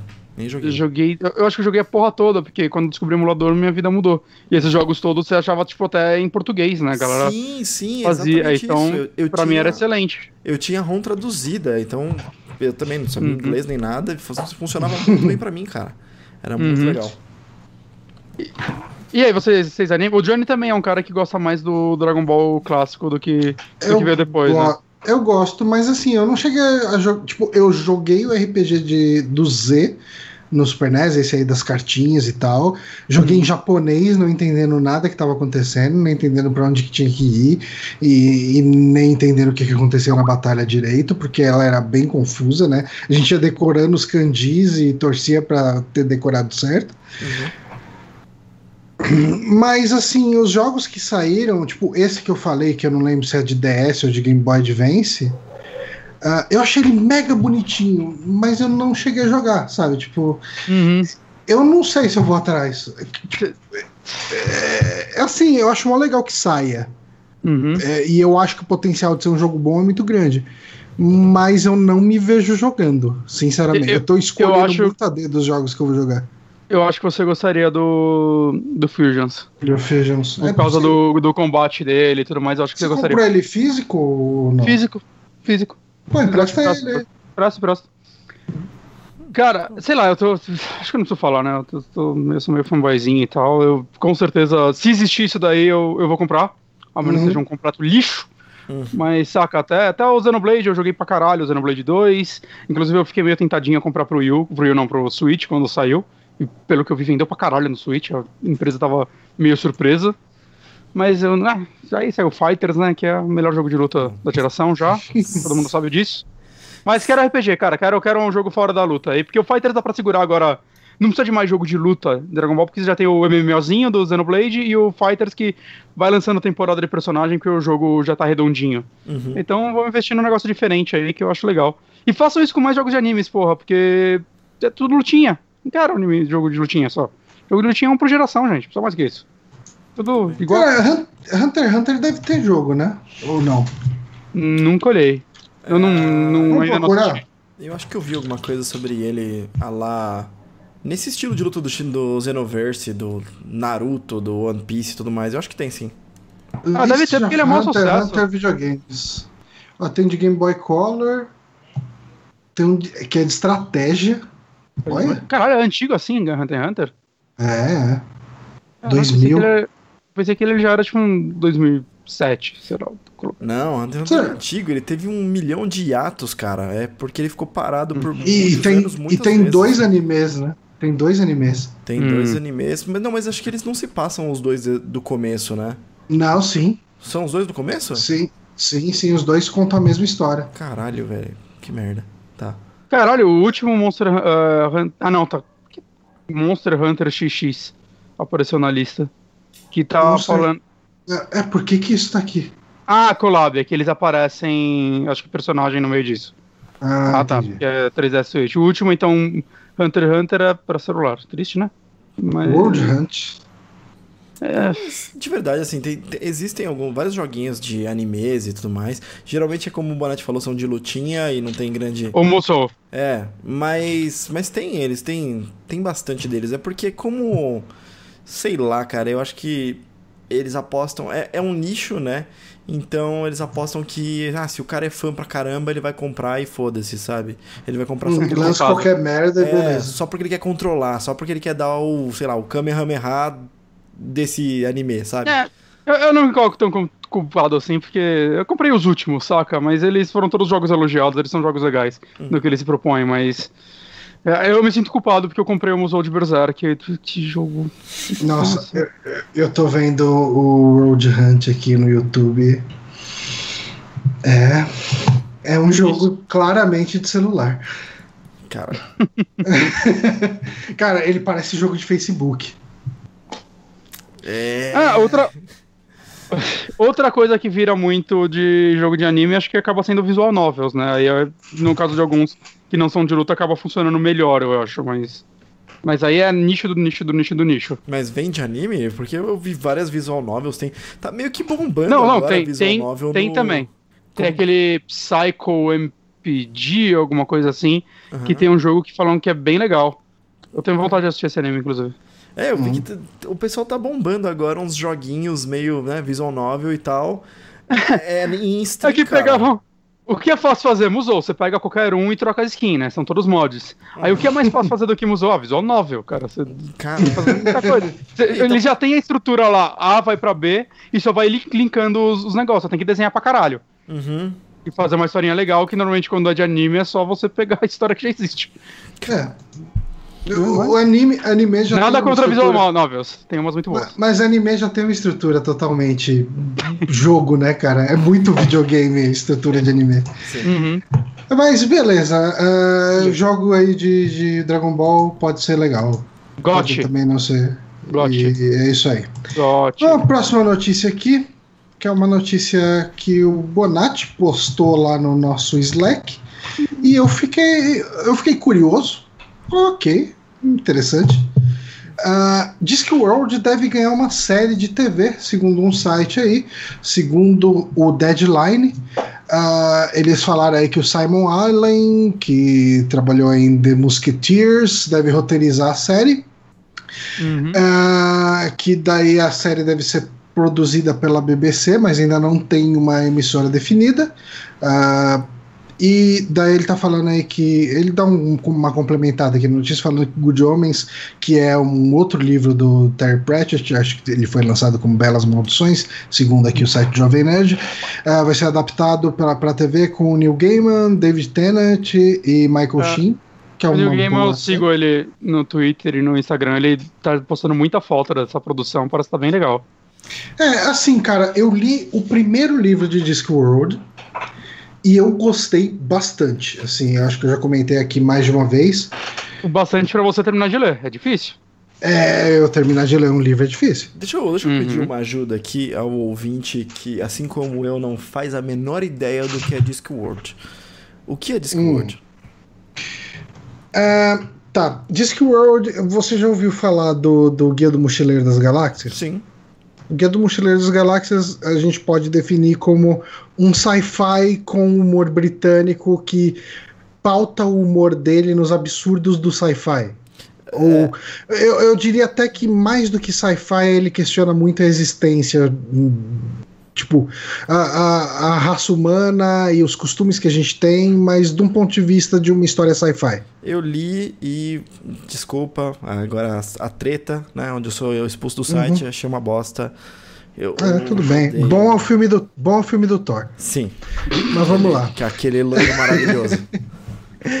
é, Discworld seria o que é, o que, como seria o Mochileiro das Galáxias se ele se passasse num universo medieval?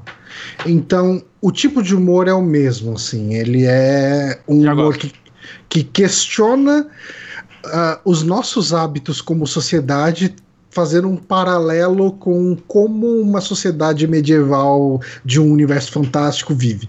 São 41 livros.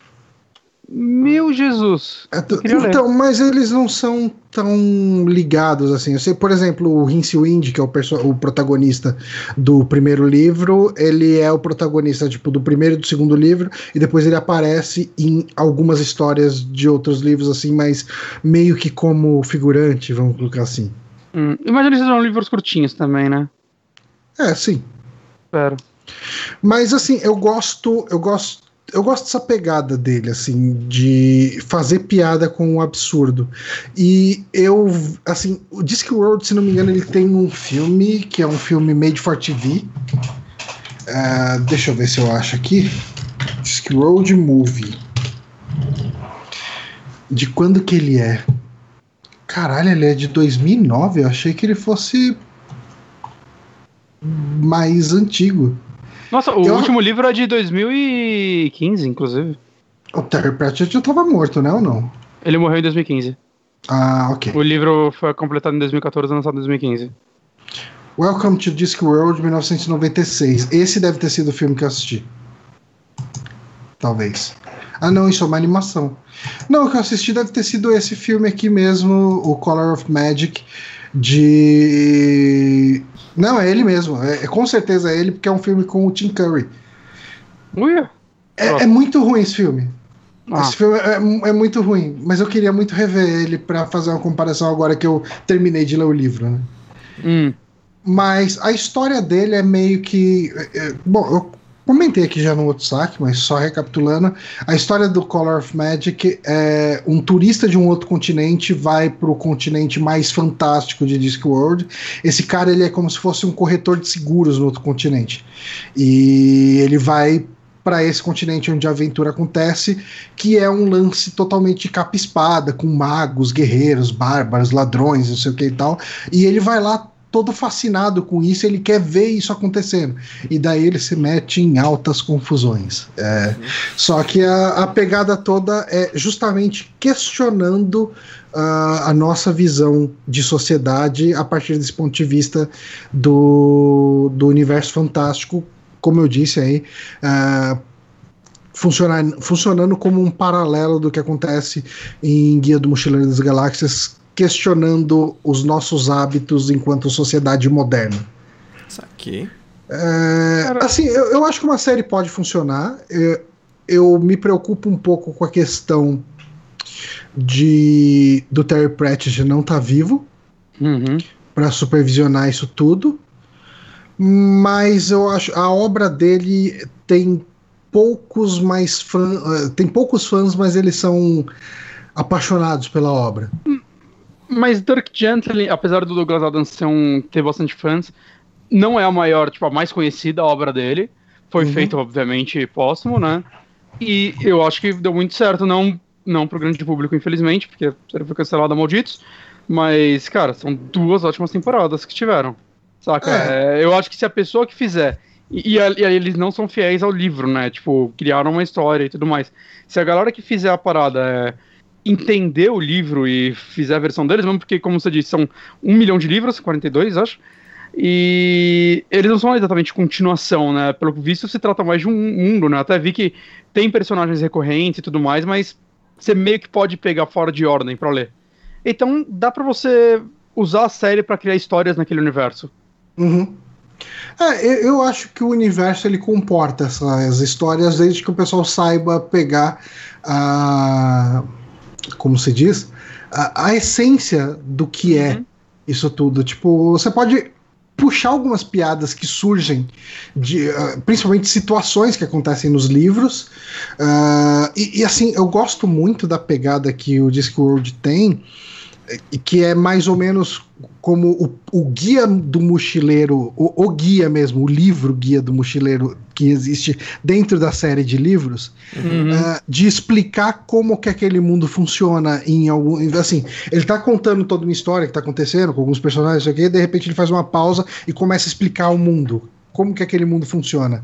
E eu acho que isso é uma parada legal que pode funcionar na série, sabe? Por exemplo, o mundo de Discworld ele funciona é, é, é, uma tartaruga gigante que tem quatro elefantes em cima do casco dela e eles uh, os quatro elefantes suportam o disco da Terra, vamos colocar assim.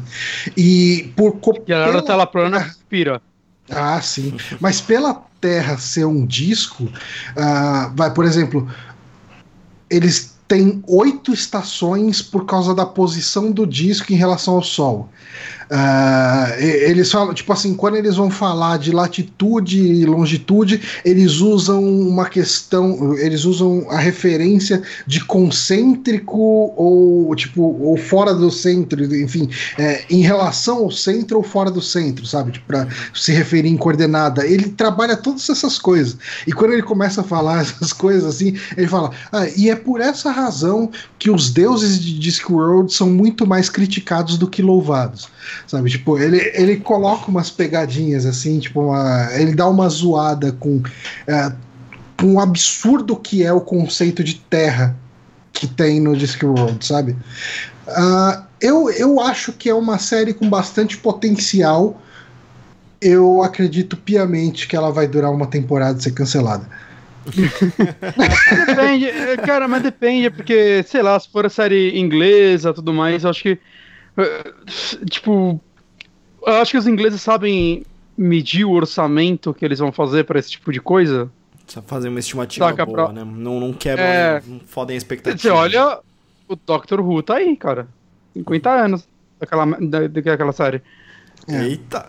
Com essa uh, quase, hein? Uh, Nunca assisti, só, só preconceito, desculpa, gente. Uhum. Não, não, tem, não tem uma lógica por trás das minhas palavras. Tirando a, a parte de que a série tá aí até hoje, isso é uma verdade. Eu tentei assistir quatro episódios de Doctor Who de fases diferentes. Mas você viu o Blink? Ah, eu não lembro qual que eu vi. Eu vi assim, eu perguntava, galera, tipo, Doctor Who é ruim assim mesmo?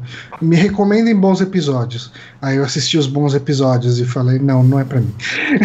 Falou, acho que foi o Corraine, né, que comentou uma vez que quando ele começou a assistir, ele começou a acreditar que era uma zoeira da internet falar que era bom pra galera começar a assistir.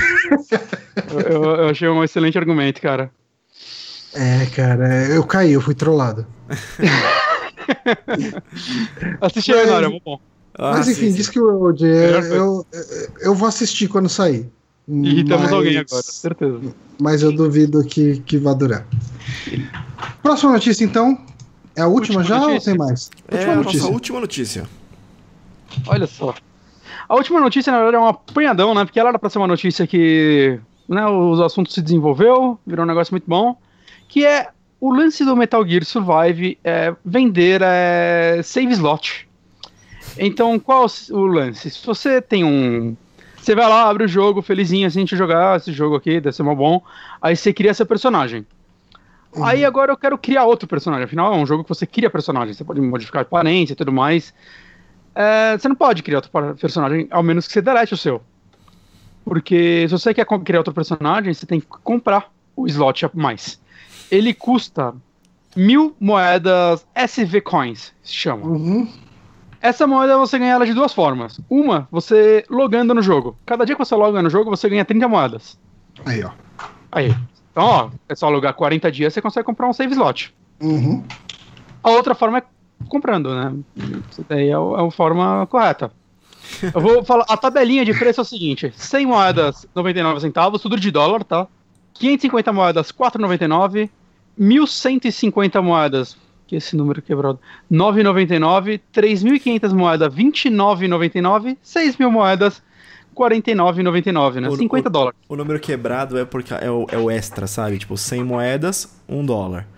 Aí É, 500 você não dá pra comprar moedas, nada com ela e você compra mais 550 pra É, completar É tipo, alguma coisa. 500 moedas seria 5 dólares, mas aí eles dão extra 50 moedas, por isso 550. Mil e- 1150 é tipo, seriam mil moedas, né? Por 10 dólares. Mas ó, toma aqui um E- brinde de 150 moedas. Esse é o, essa é a lógica por trás disso. Mas eu queria, eu queria falar que o Mikael, ele expôs um ponto muito importante aqui, cara. Hum. Ele falou aqui, ó, tá certo mesmo. Tem que criar personagem com consciência. Se ficou feio, encara as consequências, aposto que não é, aposto que não é bonito na vida real também não. É. Parabéns, Konami. Eu posso, Imagina se, tipo, Dark Souls fizesse isso, cara. eu posso fazer uma meia defesa disso tudo? Faça. Pode. A gente está assumindo que microtransações ah, em jogo é uma coisa, é uma realidade, e isso veio para ficar e a gente vai ter isso e ponto. Sim. Querendo ou não, a gente vai ter isso. Eu prefiro que façam com umas coisas dessa, que tipo. Vamos lá, tipo, Metal Gear Online é um jogo para você fazer e você, tipo, você vai fazer o seu personagem e você vai jogar online e fazer várias missões com aquele seu personagem, vai acompanhar uma evolução dele e você vai jogar durante vários dias com Ah. esse personagem. Hum, Uhum. Você não joga online, eh, se você chegou no ponto que você quer um segundo personagem, talvez você tenha jogado 40 dias. Hum, Não, não necessariamente, né? Às vezes você Não comprou o jogo, começou Mas, a assim, jogar. o, que eu- o ponto que eu e assim, chegar 40 é, eu dias pre- é pra um slot. Ah, sim, sim. E tem Mas mais coisa. eu prefiro que eles cobrem por coisas que eu normalmente não usaria do que por conteúdo que realmente me interessaria. Então vamos entrar aí. Vamos entrar nele. Eu peguei aqui uma tabelinha de coisas que você compra no jogo.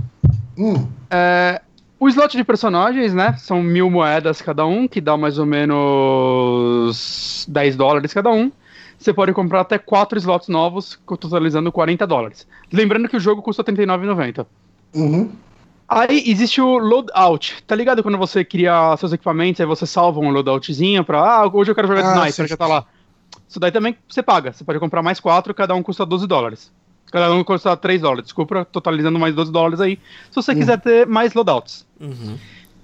Tem o lance também de você. Isso, isso eu não entendi muito bem, mas você compra personagens pra equipe. Eu não sei, acho que eles vão se infiltrar na missão com você. Eu não entendi muito bem a função deles porque eu não joguei o jogo.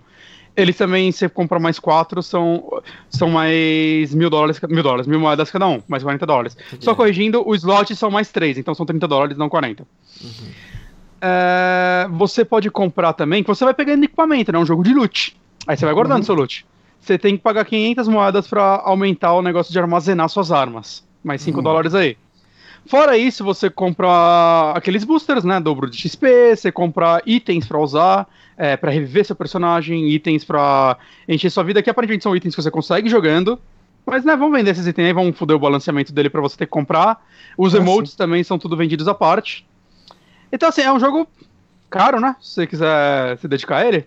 Porque o que você ganha são 30 moedas por logada. Eu acho que absolutamente nada custa 30 moedas. A coisa mais barata Ah, que eu vi não, aqui, nunca. é, sei lá, são os loadout. Tem, tem itens, esses negócios de boost, cara, que custam mais mil moedas, cara. É, E, e o lance é o seguinte: boost de XP, o que significa? A galera vai comprar, ela vai evoluir mais rápido do que quem não tá pagando, desbalanceou o jogo. Mas ele tem. E tem a mesma coisa. Eu, eu tô por fora, realmente. Então, mas é- ver, mas ele é um tem jogo- dinâmica de, de ir contra outro personagem, não é só co-op. É, então ele não é um jogo mais co-op do que. Eu sei que o foco dele é co-op, mas eu acho que ele tem modo competitivo sim. Mas eu, Ah, isso deve daí eu não joguei. Mas É assim, cara, é tipo, sei lá, cara, é- é- esse tipo de jogo é, que é um jogo pra ser online, Hum. ele geralmente ele vai se montar muito em cima de, de microtransação e de, de compra, né? Mas normalmente, hoje em dia, a gente tá começando a chegar no nível onde a gente aceita microtransações estéticas e não coisas que, tipo, são mecânicas básicas de qualquer jogo, que eles tiram a mecânica pra você É, pagar por ela. é, eu, tô, eu tô com Save slot. Eu tô com Cara, Bonatti. 10 dólares por um save slot, cara. É muito caro por um save slot. Eu tô, eu tô com Bonatti porque, assim, você tirar coisa da mecânica que é básica é, é a merda. Eu sou ok com é, microtransação estética. Eu sou ok com DLC, que é um DLC. Ele não faz parte do jogo, você estende. Por exemplo, se eles Uhum. decidirem lançar novas missões, missões que você compra elas com dinheiro de verdade, sem problema, desde que haja um nível razoável de missões, desde que você sinta que aqueles 39 dólares que você colocou no jogo paga as missões, né? Tipo, você tem um custo-benefício valendo aí, sem problema você cobrar por novas missões, você Sim. ter armas exclusivas, até armas exclusivas, desde que não exista um elemento multiplayer competitivo onde a arma exclusiva vai dar um benefício pra quem comprou, sem problema também, sabe? Agora, é Uhum. isso que o Bonatti tá falando é, é, tipo, pra mim é, é a mesma opinião. É você tirar elementos do jogo, cobrar isso à parte, isso é zoado. E falar, não, mas você tem a opção de salvar. A gente não tá tirando a opção de salvar pra você. Cara, você tá criando uma dificuldade artificial pra poder vender um negócio, sabe? E ainda se você ganhasse essas moedas jogando, no final de cada partida você ganha X moeda, beleza. Mas a única forma, não, eh, não comprando elas, é logando. Você loga e ganha 30. Uma vez por dia. Sabe o que parece? Parece é o, é o, é o restaurante. É desbalanceado. É o restaurante que liga o aquecedor em vez do ar-condicionado num dia quente pra vender bebida, sabe? Cara, você tá tirando uma mecânica. Lota não de é- sal essa pipoca, né? É, lota de sal essa Não pipoca importa. pra vender mais refrigerante. Sabe? É isso, sabe? Não tem, não tem justificativa pra você cobrar por save slot. A menos que save slot seja alguma coisa que, sei lá, que vai só te afetar e quebra um pouco o jogo, alguma coisa assim, sei lá. É, é- não, tô tentando forçar muito pra tentar achar um jeito de justificar Save. slot, mas save slot Eu não dá. sei. É, eu não sei, cara. Tipo, eu dificilmente tenho mais do que um personagem em um jogo online, assim, sabe? Hum, mas é que eu não Ah, sei se e assim, quando vai, classes, algo por, por tipo. exemplo, por exemplo, no Destiny, quando eu fiz o meu segundo personagem, eu já tinha jogado, puta, cara, por meses. Sabe, ok, tipo, eu upei o meu personagem no máximo. Ah, vou fazer um outro. E daí eu fiz. Mas sabe, eu acho tipo, que existe algo naquele moral momento- em te cobrar pelo save, cara. Eu Não sei, cara. Eu, Eu, eu, assim, eu prefiro que eles cobrem por algo que, tipo. Que eu ganhar aqui. Tipo assim, eu consigo ganhar aquilo num progresso normal de jogo sem isso ser um problema. Ah, sei lá. Sabe? Ah, não é que, assim. ahn, como que eu posso dizer?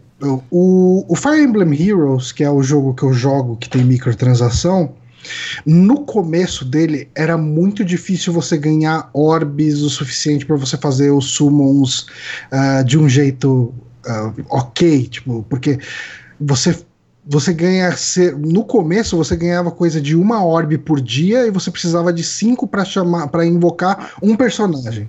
mas Fire Emblem é free to play, vamos lembrar isso. Sim, isso que eu tô falando. Uhum. Ah, era então assim, se você quisesse comprar ah, essas orbes, você tinha que gastar muito dinheiro para invocar um personagem, sabe? E com ah, o desenvolver do jogo, com o ao longo do tempo, ah, hoje em dia, assim, por causa, por causa de todos os recursos que eles adicionaram no jogo, é tão fácil conseguir orb que você não tem mais motivo nenhum uh, para comprar, sabe? Tipo, cara, sem zoeira, assim. Hoje, por exemplo, se você logar no Fire Emblem Heroes, você ganha 20 orbs, porque eles ganharam o prêmio da DICE lá de, de melhor jogo mobile. Hum. É, Tipo assim, só de você logar hoje você ganha 20 orbs. Uh, e assim, começo do ano teve, tipo, mês passado teve aniversário, eles deram 50 orbs. Sabe? Tipo, cara, é, tem eventos que você ganha, você tira 15 orbs assim, brincando. Uh, então, eu não tem, eu não vejo mais uh, toda aquela barreira que tinha no começo do jogo para você conseguir comprar os recursos como sendo algo que me impede de fazer as coisas que eu quero de fazer, fazer no jogo. É, mas, mas assim, ó. É, cara, mas assim, é, não, o que eu tô querendo falar é assim, a microtransação é um negócio que, assim, ou a gente vai ter um jogo com microtransação, ou a gente vai ter um jogo com gráfico feio. Tipo, eles querem pagar hum. o jogo. É, o problema aqui não é a existência da microtransação. Ela pode existir, a gente aceita isso. Parece é que até armas são vendidas, é, cara. É, é onde você tá colocando ela. Porque, uhum. assim, o negócio do save é, é, é o headline, mas assim, vou dar um exemplo de um jogo que eu poderia ter um segundo personagem faz diferença, porque aqui a gente tá falando de classe, a gente tá falando de equipamento. Aqui você tem que investir dinheiro para comprar um certo tipo de equipamento, certo? Vou uhum. fazer a comparação com o que eu jogo. Eu jogo Divinity. Em Divinity eu tenho uma classe, em um save com uns amigos eu sou um elfo, blá blá blá, e em outro eu sou um Battle Mage anão, sabe? Imagina se uhum. Divinity me fizesse essa limitação. Se Divinity falasse assim, não, cara, você pode jogar, você tem seu save aí. Mas e se eu quiser. É cooperativo. E se eu quiser ter um personagem que eu faço com um certo grupo de amigos e um outro personagem que eu faço com outro grupo de amigos? É o caso hum. da maioria? Não, não é o caso da maioria. Pode de repente não te afetar, Johnny, pelo seu modo de jogo. Mas você tá afetando alguém de uma maneira que. Você tá ah, mas se for assim, eu vou falar que todos os jogos têm que sair a 20 reais. Não. Porque eu quero que os jogos hum, saiam a 20 reais e sejam mais não baratos. Acho, não. Porque o jogo tá te vendendo. Sei lá, cara, eu acho completamente diferente você tipo, aceitar o preço de um produto que, saca, esse preço já é estabelecido e tudo mais, e você, tipo, microtransação ainda mais dessa forma, onde, cara, foda-se, eles tiram do cu o quanto eles querem cobrar por isso. Se eles estão cobrando 10 dólares é porque, cara, é algo importante para as pessoas, porque senão seria barato. É, Saca, eu acho que. O, o, negócio que você falou de se eu queria que cobrasse 10 reais. Cara, querer, beleza. Querer a gente quer que todos os jogos sejam de graça. Não, não, é, não é esse o ponto. O ponto é você esconder um, um esconder um, um, uma microtransação em uma mecânica de jogo em uma coisa que não é comum, que não é, não é o padrão da, do mercado que a gente vê. Isso uh. tem, tem cara de má intenção. Isso soa má intenção, senão não seria essa manchete que é, sabe? Tipo, senão, senão o pessoal não estaria uh. falando disso, porque soa má intenção. Não ah, é, cara, não é a única microtransação, saca? O lugar para você guardar item em jogo assim é importante, cara. Não, você vai ficar fazendo loot o tempo todo você cobrar para você aumentar o espaço de armazenamento de item, cara. Isso, isso para mim afeta diretamente o jogo. Sim. Saca? A forma como muita gente com certeza joga, então, que é de então, acumular. Mas, por exemplo, assim, o, o Fire Emblem cobra uma orb para aumentar os seus slots de personagem. Mas ele te dá por default 200 slots de personagem. Hum. Hum. E aqui tipo tem assim, um slot de save e um pode é um slot inicialmente. Ou aqui, de repente, a gente não tá discutindo. Então, não, tipo, assim, a gente tá falando de slot de guardar item. Tá, beleza. Eu tô usando o exemplo do save, a gente tá falando do item. O item a gente não, não sabe julgar porque a gente não tem um ah. número, a gente não sabe falar então, se é, esse é o suficiente para um, pra um gameplay. É, então, exatamente. Tipo, tem que ver o quanto isso é importante ou não. Tipo, o quanto que vale a pena você ter um segundo personagem no Metal Gear Survive? Por que você teria um segundo personagem nele? Em que momento que você quer ter um segundo personagem em Metal Gear Survive? Bom, eu dei o exemplo de você seguir uma campanha cooperativa é. com outro grupo de amigos, por exemplo. Então, mas ele tem, mas ele tem campanha? Tem, Não, tem. Ele é bem tem, focado em single player, tem, inclusive. Você tem as, ele tem as uma, missões para fazer. a pra, tem, tem uma progressão, né? Que você tá, pode fazer cooperativa. E daí você quer tocar duas campanhas ao mesmo tempo. com, com dois, dois grupos de amigos diferentes. Ou você pode fazer um em live, o outro pra você jogar sozinho. Existem motivos para isso. Só que daí você só quer jogar isso em menos de um mês. Hã? Como assim? Hã? Porque se você jogar, tipo assim, você precisaria de um mês pra juntar o dinheiro pra pra comprar o segundo slot. 40 dias, mais ou É, menos. você entende se que o você fator- conseguir jogar todo dia. Você entende que Não, assim, ele é por uma mais Não, que eu preferi. Cara, eu preferia que não tivesse microtransação nenhuma. É, Ou que não tivesse Ah, jogo, né? Pode ser bem ruim. Não, o ponto Ah, é que não assim, sei. Johnny, é, é, assim, eu não sei. Ele parece ser um jogo que segue as mecânicas do Metal Gear 5. Pode ser, cara, que a gente tá colocando uma situação hipotética e aí você colocou, tipo, mais uma variável pra tentar mostrar Não, que então, isso tô talvez não falando, afete tantas pessoas. E eu entendo que pode não afetar tantas pessoas, mas Uhum. é muito mais em cima do princípio, porque realmente vai ser um nicho de umas pessoas que vão ter dois personagens com dois grupos de pessoas diferentes, especialmente num jogo que não tá vendendo porra nenhuma. Mas o ponto Uhum. é o princípio do negócio, sabe? É tirar uma mecânica que é básica, que todo mundo Então, conhece que existe. É, Mas assim, eu, eu sinto que o pessoal tá atacando coisas que eles. Assim, a microtransação, que, que nem eu falei lá atrás, a microtransação ela veio pra ficar. Uhum. Sim. As empresas vão querer colocar microtransação nos jogos ou subir o preço deles pra 80 dólares, sei lá, tipo 90. Uma parte dela, sim. É, assim, as pessoas não vão comprar jogos a 80 dólares. Tipo, as pessoas não estão pagando isso. Uhum. De certa forma estão, né? As versões mais caras já estão aí. E elas estão É. existindo há tanto tempo que elas com certeza vendem. Uhum. É, eu acho que elas já Já- fazem parte. Isso. Mas o Johnny tá falando Mas, assim, base, né? Tipo, fala, é, Uhum. de ser base 80 dólares e, e vamos. Mas, mas Então, elabora aí, assim, Johnny. tá, a gente tem um jogo aqui que custa menos de 40 dólares Uhum. E que ele te dá recursos básicos para você jogar ele normalmente. Vamos colocar assim. Você tem um- uma quantidade de itens ali que você pode guardar. Você tem um save game que você vai fazer e usar o seu personagem. E assim, ele optou por cobrar as microtransações dele esses recursos de slot save e de slot de item. Uhum. O slot item a gente não tem como avaliar, a gente não sabe em que momento que isso Tem- passa a ser a- o problema. Tem o lance dos personagens que se alguém aqui do chat jogou puder explicar melhor também. Eu não sei exatamente o que eles fazem, mas é uma galera da sua equipe que fica no jogo. Uhum. É, eu acho Eles que ninguém aqui do chat jogou, porque ninguém tá jogando esse Ti- jogo. Eu acho que tinha alguém no Telegram jogando pelo menos o- os betas. Então, não Uhum. sei se isso já, já aparecia lá. Então, é que assim, eu, eu tô partindo muito assim. É lógico que eu prefiro que não tenha microtransação nenhuma. Uhum. Mas se eles forem colocar microtransação, eu prefiro que eles coloquem uma coisa que não me afeta. Estética. Estética é uma parada que. Então, mas a, a estética ela vai ter um apelo mais limitado na hora de vender. Mas a Então, estética Johnny, ela não exemplo, a desbalanceia o jogo, cara, da Mas- forma mas que qual é? normalmente os jogos são desbalanceados para é que que é? você compre a parada itens. estranha que tá acontecendo é que assim, você tá falando assim, de forma que não me afeta. Johnny, vamos falar que você é um cara que joga muito mal o jogo de luta, beleza? E você nunca consegue dar um especial. Agora vamos imaginar que alguém vai lá e fala assim: "Ah, então, o negócio é o seguinte.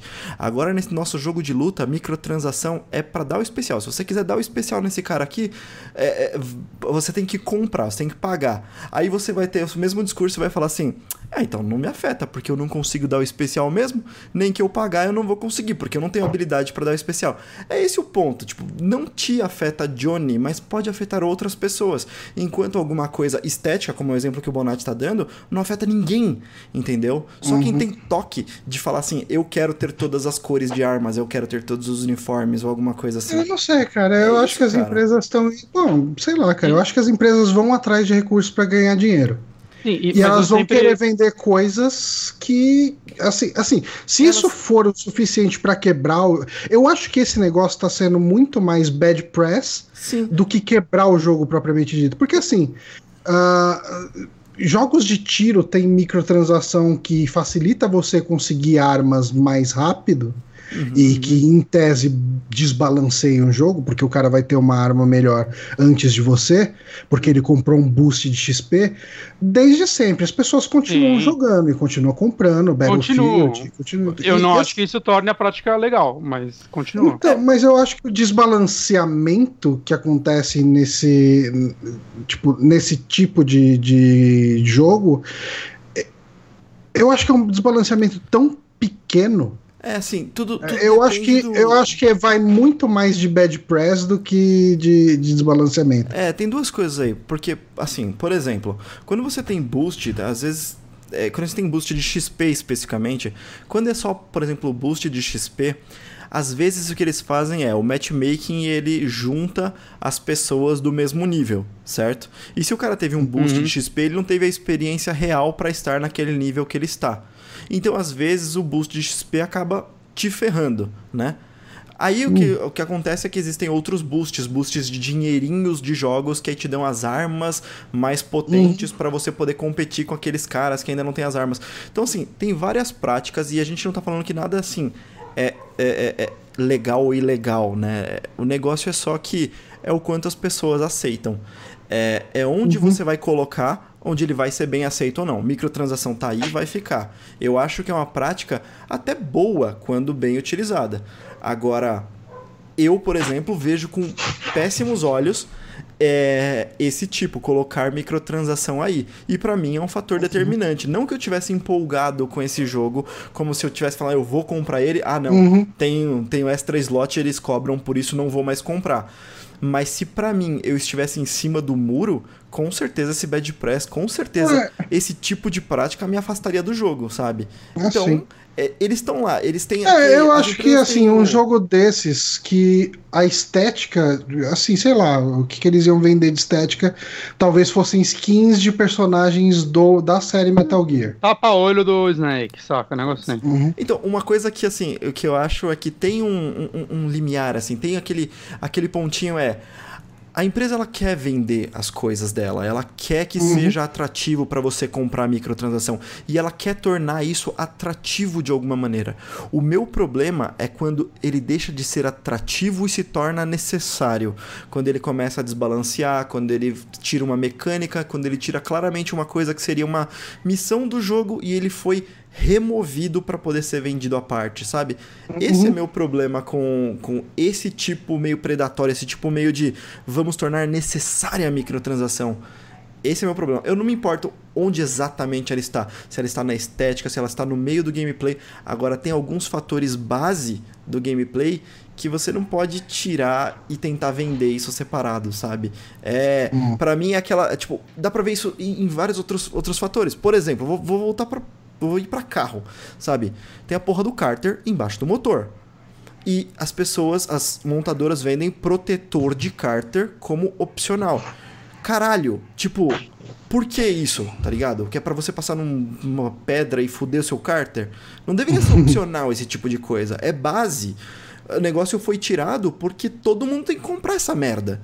Quem não compra se fode. É, é esse tipo de coisa que não pode ser opcional, que não pode ser microtransação. A coisa Um é segundo necessária. save, mas um segundo save ele não é necessário. Mas é uma coisa muito básica. É tipo falar que o protetor de cárter não é necessário porque você toma cuidado Então, cara, mas, buraco, mas a gente tem um monte de jogo que não tem opção de segundo save. Tem, tem um monte de jogo que não tem opção de segundo save. Mas você não tem exatamente essa prática de você vender o segundo Uhum. save. É quando você tira que fica estranho. Você não ter o É, negócio... é, é melhor. Então, se esse jogo não tivesse um segundo save, ele seria um jogo melhor. Sim. Ele seria um jogo criticado por isso, assim Sim. como foi o Resident Evil Mercenaries. Não, não Você necessariamente. tinha que apagar. Bart. Ia Não ser criticado por isso, com Ah, certeza. talvez, mas a crítica Mas não seria muito forma. menor, não seria uma coisa tão todo mundo gritando aí, olha só, não tem save, o save tem que ser pago. Mas a é crítica isso. ia ser muito Entendi. mais, puta, não tem nem isso, ao invés de puta que pariu o que vocês estão fazendo. É pelo bad Uhum. press, é pelo bad press o negócio, sabe? Eles estão tomando É. atitudes que são feias aos olhos das pessoas. E aí Entendi. você fica com raivinha da Konami. E tipo, eu tô, por exemplo. eu Mas o pessoal, aí- já tá, o pessoal já tá com raiva desse jogo só pelo fato dele existir. Uhum. Da Konami fazer um jogo sem o Kojima de Metal Gear. Então Sim. eu acho que esse jogo ele ia ser criticado de qualquer jeito. E ah, assim. com certeza. é, Mas ele, ele, ele poderia calar a boca de todo mundo sendo um jogo bom? Poderia. eu acho Ah, que ele o- não ia calar a boca de todo mundo. Se ele fosse E um jogo muito bom, e Hum. não ia dar todo mundo, não. O Mas pessoal ia ia continuar aquele- falando que era um absurdo, que enfrentar zumbi não tem nada a ver com Metal Gear, que não sei o que. Tipo, ia ma- ser mas sempre esses argumentos. ia ia ser- mas iam ser argumentos vazios. O que não tá saindo. É. Eu não sei. O problema eu não desse sei. jogo, Eu... ele se chama Metal Gear. E aí, como você tem amor, é, amor cego pelo Kojima, você tem ódio cego pela Konami. Então, realmente, os Uhum. caras não tinham como vencer. Sabe? E Uhum. aí, colocou, se eles colocaram o nome Metal Gear, eles estão é, é, puxando uma batalha que é meio impossível de vencer. Mas Ainda mais nesse momento. eu imagino que alguém estudou isso, né? Que ele esteja vendendo mais porque se chama Metal Gear e a Bad Press compense porque tá vendendo mais. Tá. Sei Tá lá. vendendo mal pra um caralho, assim. Então. Ele, eu- a Mas gente ele conseguiu já ia vender. Inglaterra. Mas ele, antes desse. Tipo, ele já tava vendendo Ah, mal sim, antes mas de saber. Tudo de colabora, cara. Eu- eu- no, no nosso grupo dos patrões, que é a bolha que eu tenho acesso, tinha gente empolgada com o jogo. Tinha gente que jogou o beta e falou, cara, isso tá legal. Eu vou comprar. Eu não sei se essas pessoas compraram, porque depois que ele saiu, ninguém mais falou dele. Uhum. Saca? Mas eu acho que se ele, no final das contas, fosse um jogo competente, ainda mais que é um jogo que custa mais barato e tudo mais, eu acho que é possível que as pessoas, alguma. Ele, ele vendesse alguma coisa, saca? Eu, eu acho que ele seria possível que ele não fosse o, fracasso que ele tá sendo para um jogo com o nome Metal Gear. Né? Os dados da Inglaterra que saíram é que o jogo vendeu 85% menos que o Rising no lançamento. E Hum. o Rising, Starcraft foi o maior sucesso. Ele vendeu aproximadamente 5% da, do Phantom Pain. É, isso tudo na semana de lançamento e na Inglaterra. E Uhum. aparentemente no Steam foram mais ou menos 4.300 cópias. Quatro é muito mil? baixo. 4 mil. Caralho. É muito, muito Ué, mas o, baixo. o, Mi- o Mika acabou de falar que no Steam tem 4 mil pessoas jogando agora. Então todo mundo que comprou tá jogando. Aí. Será? Ah, então, bom, é usado, na verdade, 4 mil no lançamento, tá? Acho que na semana do Ah, lançamento. tá. Hum, Já faz, o que, duas semanas? Quanto sai o jogo? não sei. Dia 20. Dia 20.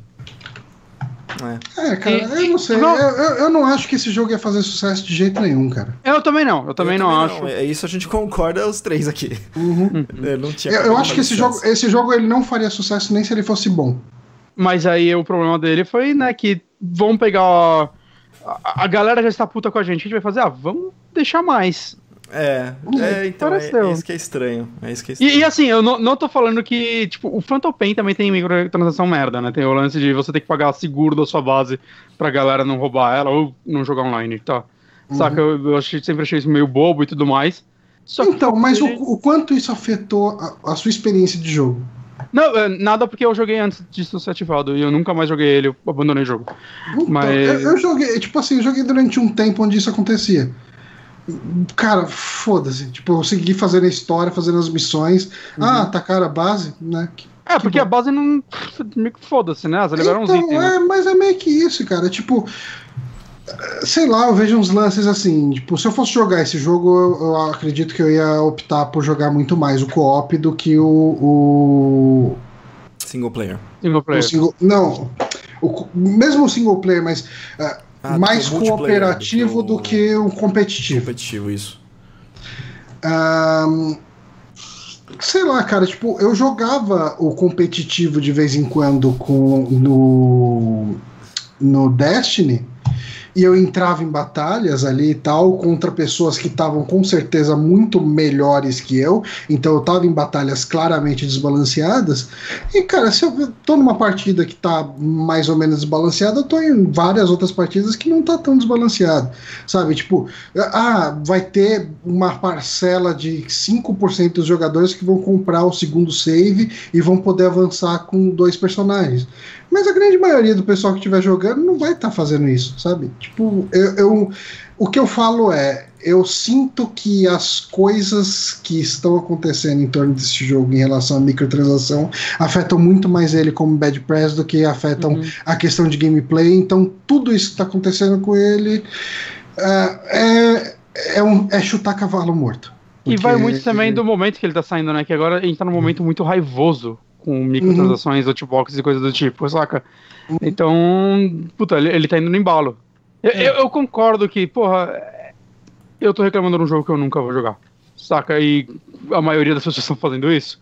Sim, mas é porque é ridículo. Pra mim, é ridículo. né? Uhum. Eu considero isso, saca? Meio su, sei lá, cara. Não, não me agrada. não- Eu não, não consigo enxergar uma defesa para isso, tirando "Ah, a empresa tem que tirar dinheiro de algum lugar.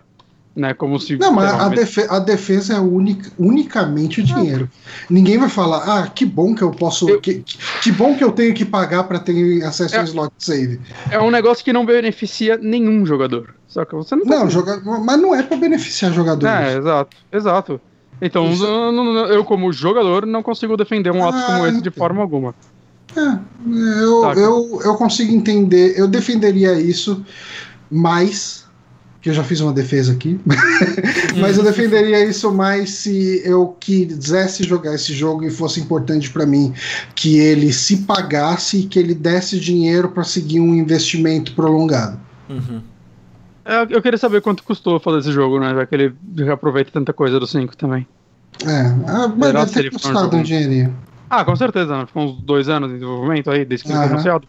Né, mas mesmo assim, sei lá, com certeza não custou tanto quanto o 5.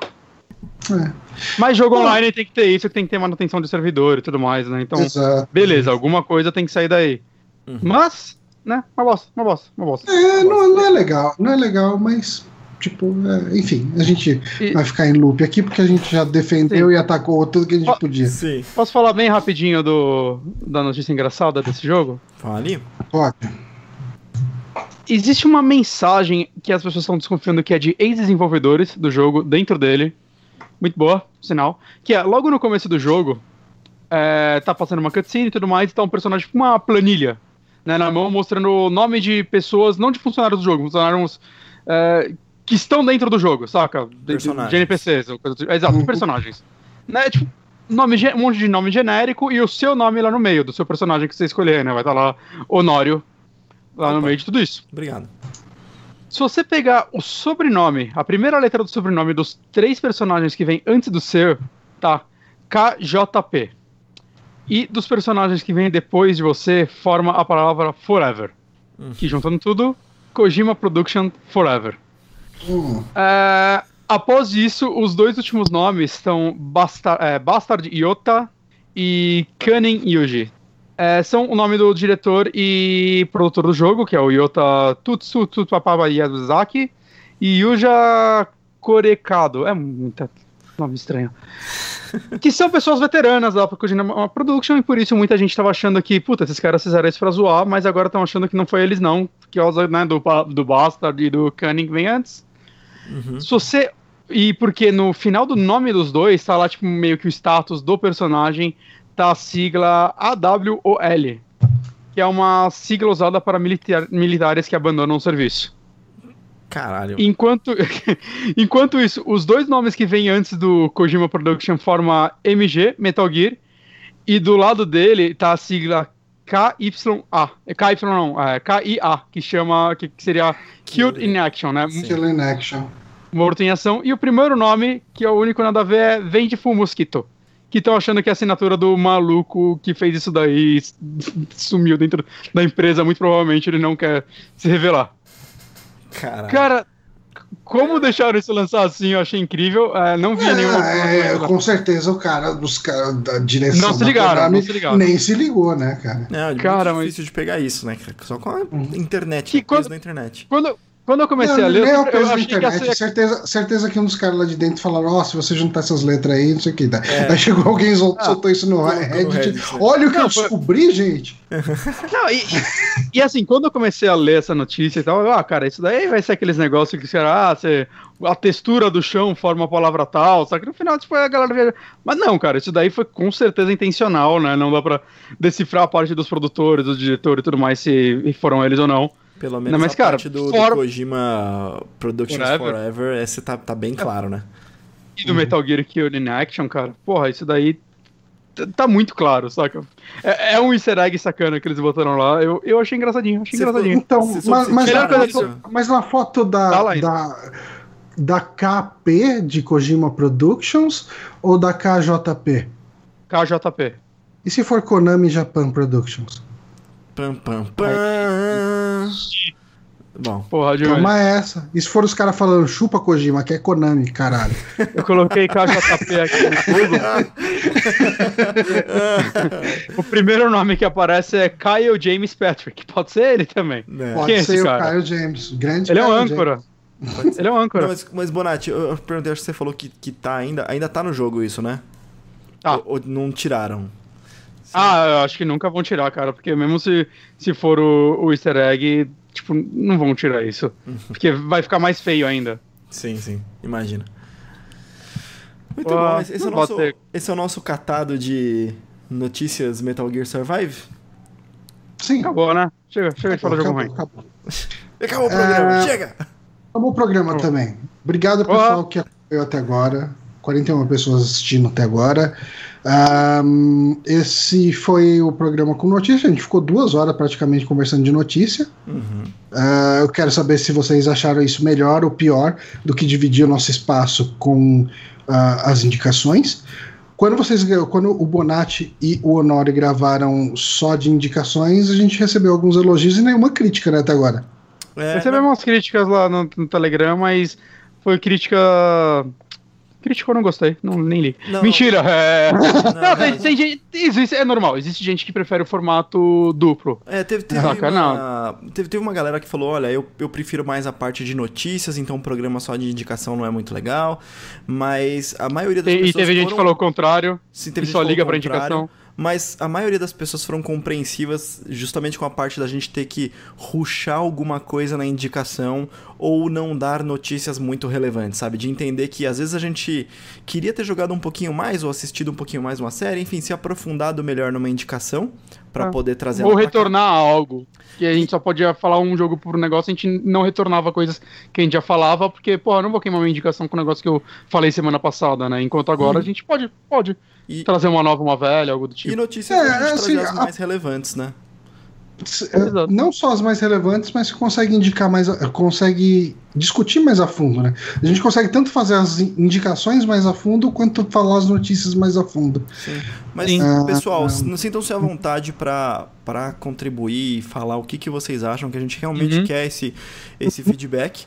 É, para saber como a gente segue daqui pra frente. Então, por enquanto, a gente É. tá nesse É, formato. por enquanto a gente vai intercalar. Semana que vem a gente volta a falar de indicação. Isso aí. Os dois programas fluíram muito bem, então isso, pelo menos pra mim, assim, foi muito bem, foi bom. Foi mesmo. Uhum. Então, se a galera gostou, feedbacks. Isso aí. Beleza, mandem feedback, comentem aí tanto no vídeo quanto lá no site, no, no, no podcast, no post do podcast. Ah, se quiser desenvolver mais o assunto, falar, puta, eu gostei por causa disso, eu não gostei por causa daquilo. Ah, comentem lá que a gente dá uma lida e a gente argumenta com vocês aí, enfim, acho que é. E a gente vai ter, tipo, um termômetro também, né? Se muita gente começar a falar, putz, ficou uma merda depois que mudou, a gente revê e de repente volta do jeito que era. Isso aí. Uhum. Nada tá escrito em pedra aqui. Muito bem. Ah, certo. Então a gente vai ficar por aqui. Obrigado a galera aí que acompanhou a gente. O Kaique, Francisco Carolino, o Paranhos que acabou de chegar, o, o Tust que comentou bastante durante a transmissão aqui, o Mika. Cara, toda a galera aí que acompanhou essa transmissão, muito obrigado. A gente volta na semana que vem. Ah, na terça a gente tem live de Dark Souls, né, Isso. Bonatti? Sim, sim. E na quinta a gente volta com um programa de indicações. Eu espero que eu tenha alguma coisa para indicar. Ah, é, eu, eu vou- eu posso falar da última temporada de Star Trek. Ai, que beleza. Que é a única Você coisa pode falar do The Next Generation, você... Não, não, nunca sim, da falou última dele. temporada Ah. do Next Generation. Ah, tá, ok. É, você nunca se aprofundou nele aí, Joris. é, eu falei quando, eu- quando eu tinha visto, acho que eu tava começando a terceira, né, quando eu falei dele. Não lembro. Eu acho que Ah. foi isso. Ou tava vendo a primeira e a segunda com o guia de episódios. Né? Eu posso falar, talvez. Se o pessoal se interessar, eu falo mesmo. Mas enfim, até semana que vem, galera. Obrigado. Até mais. Falou. É.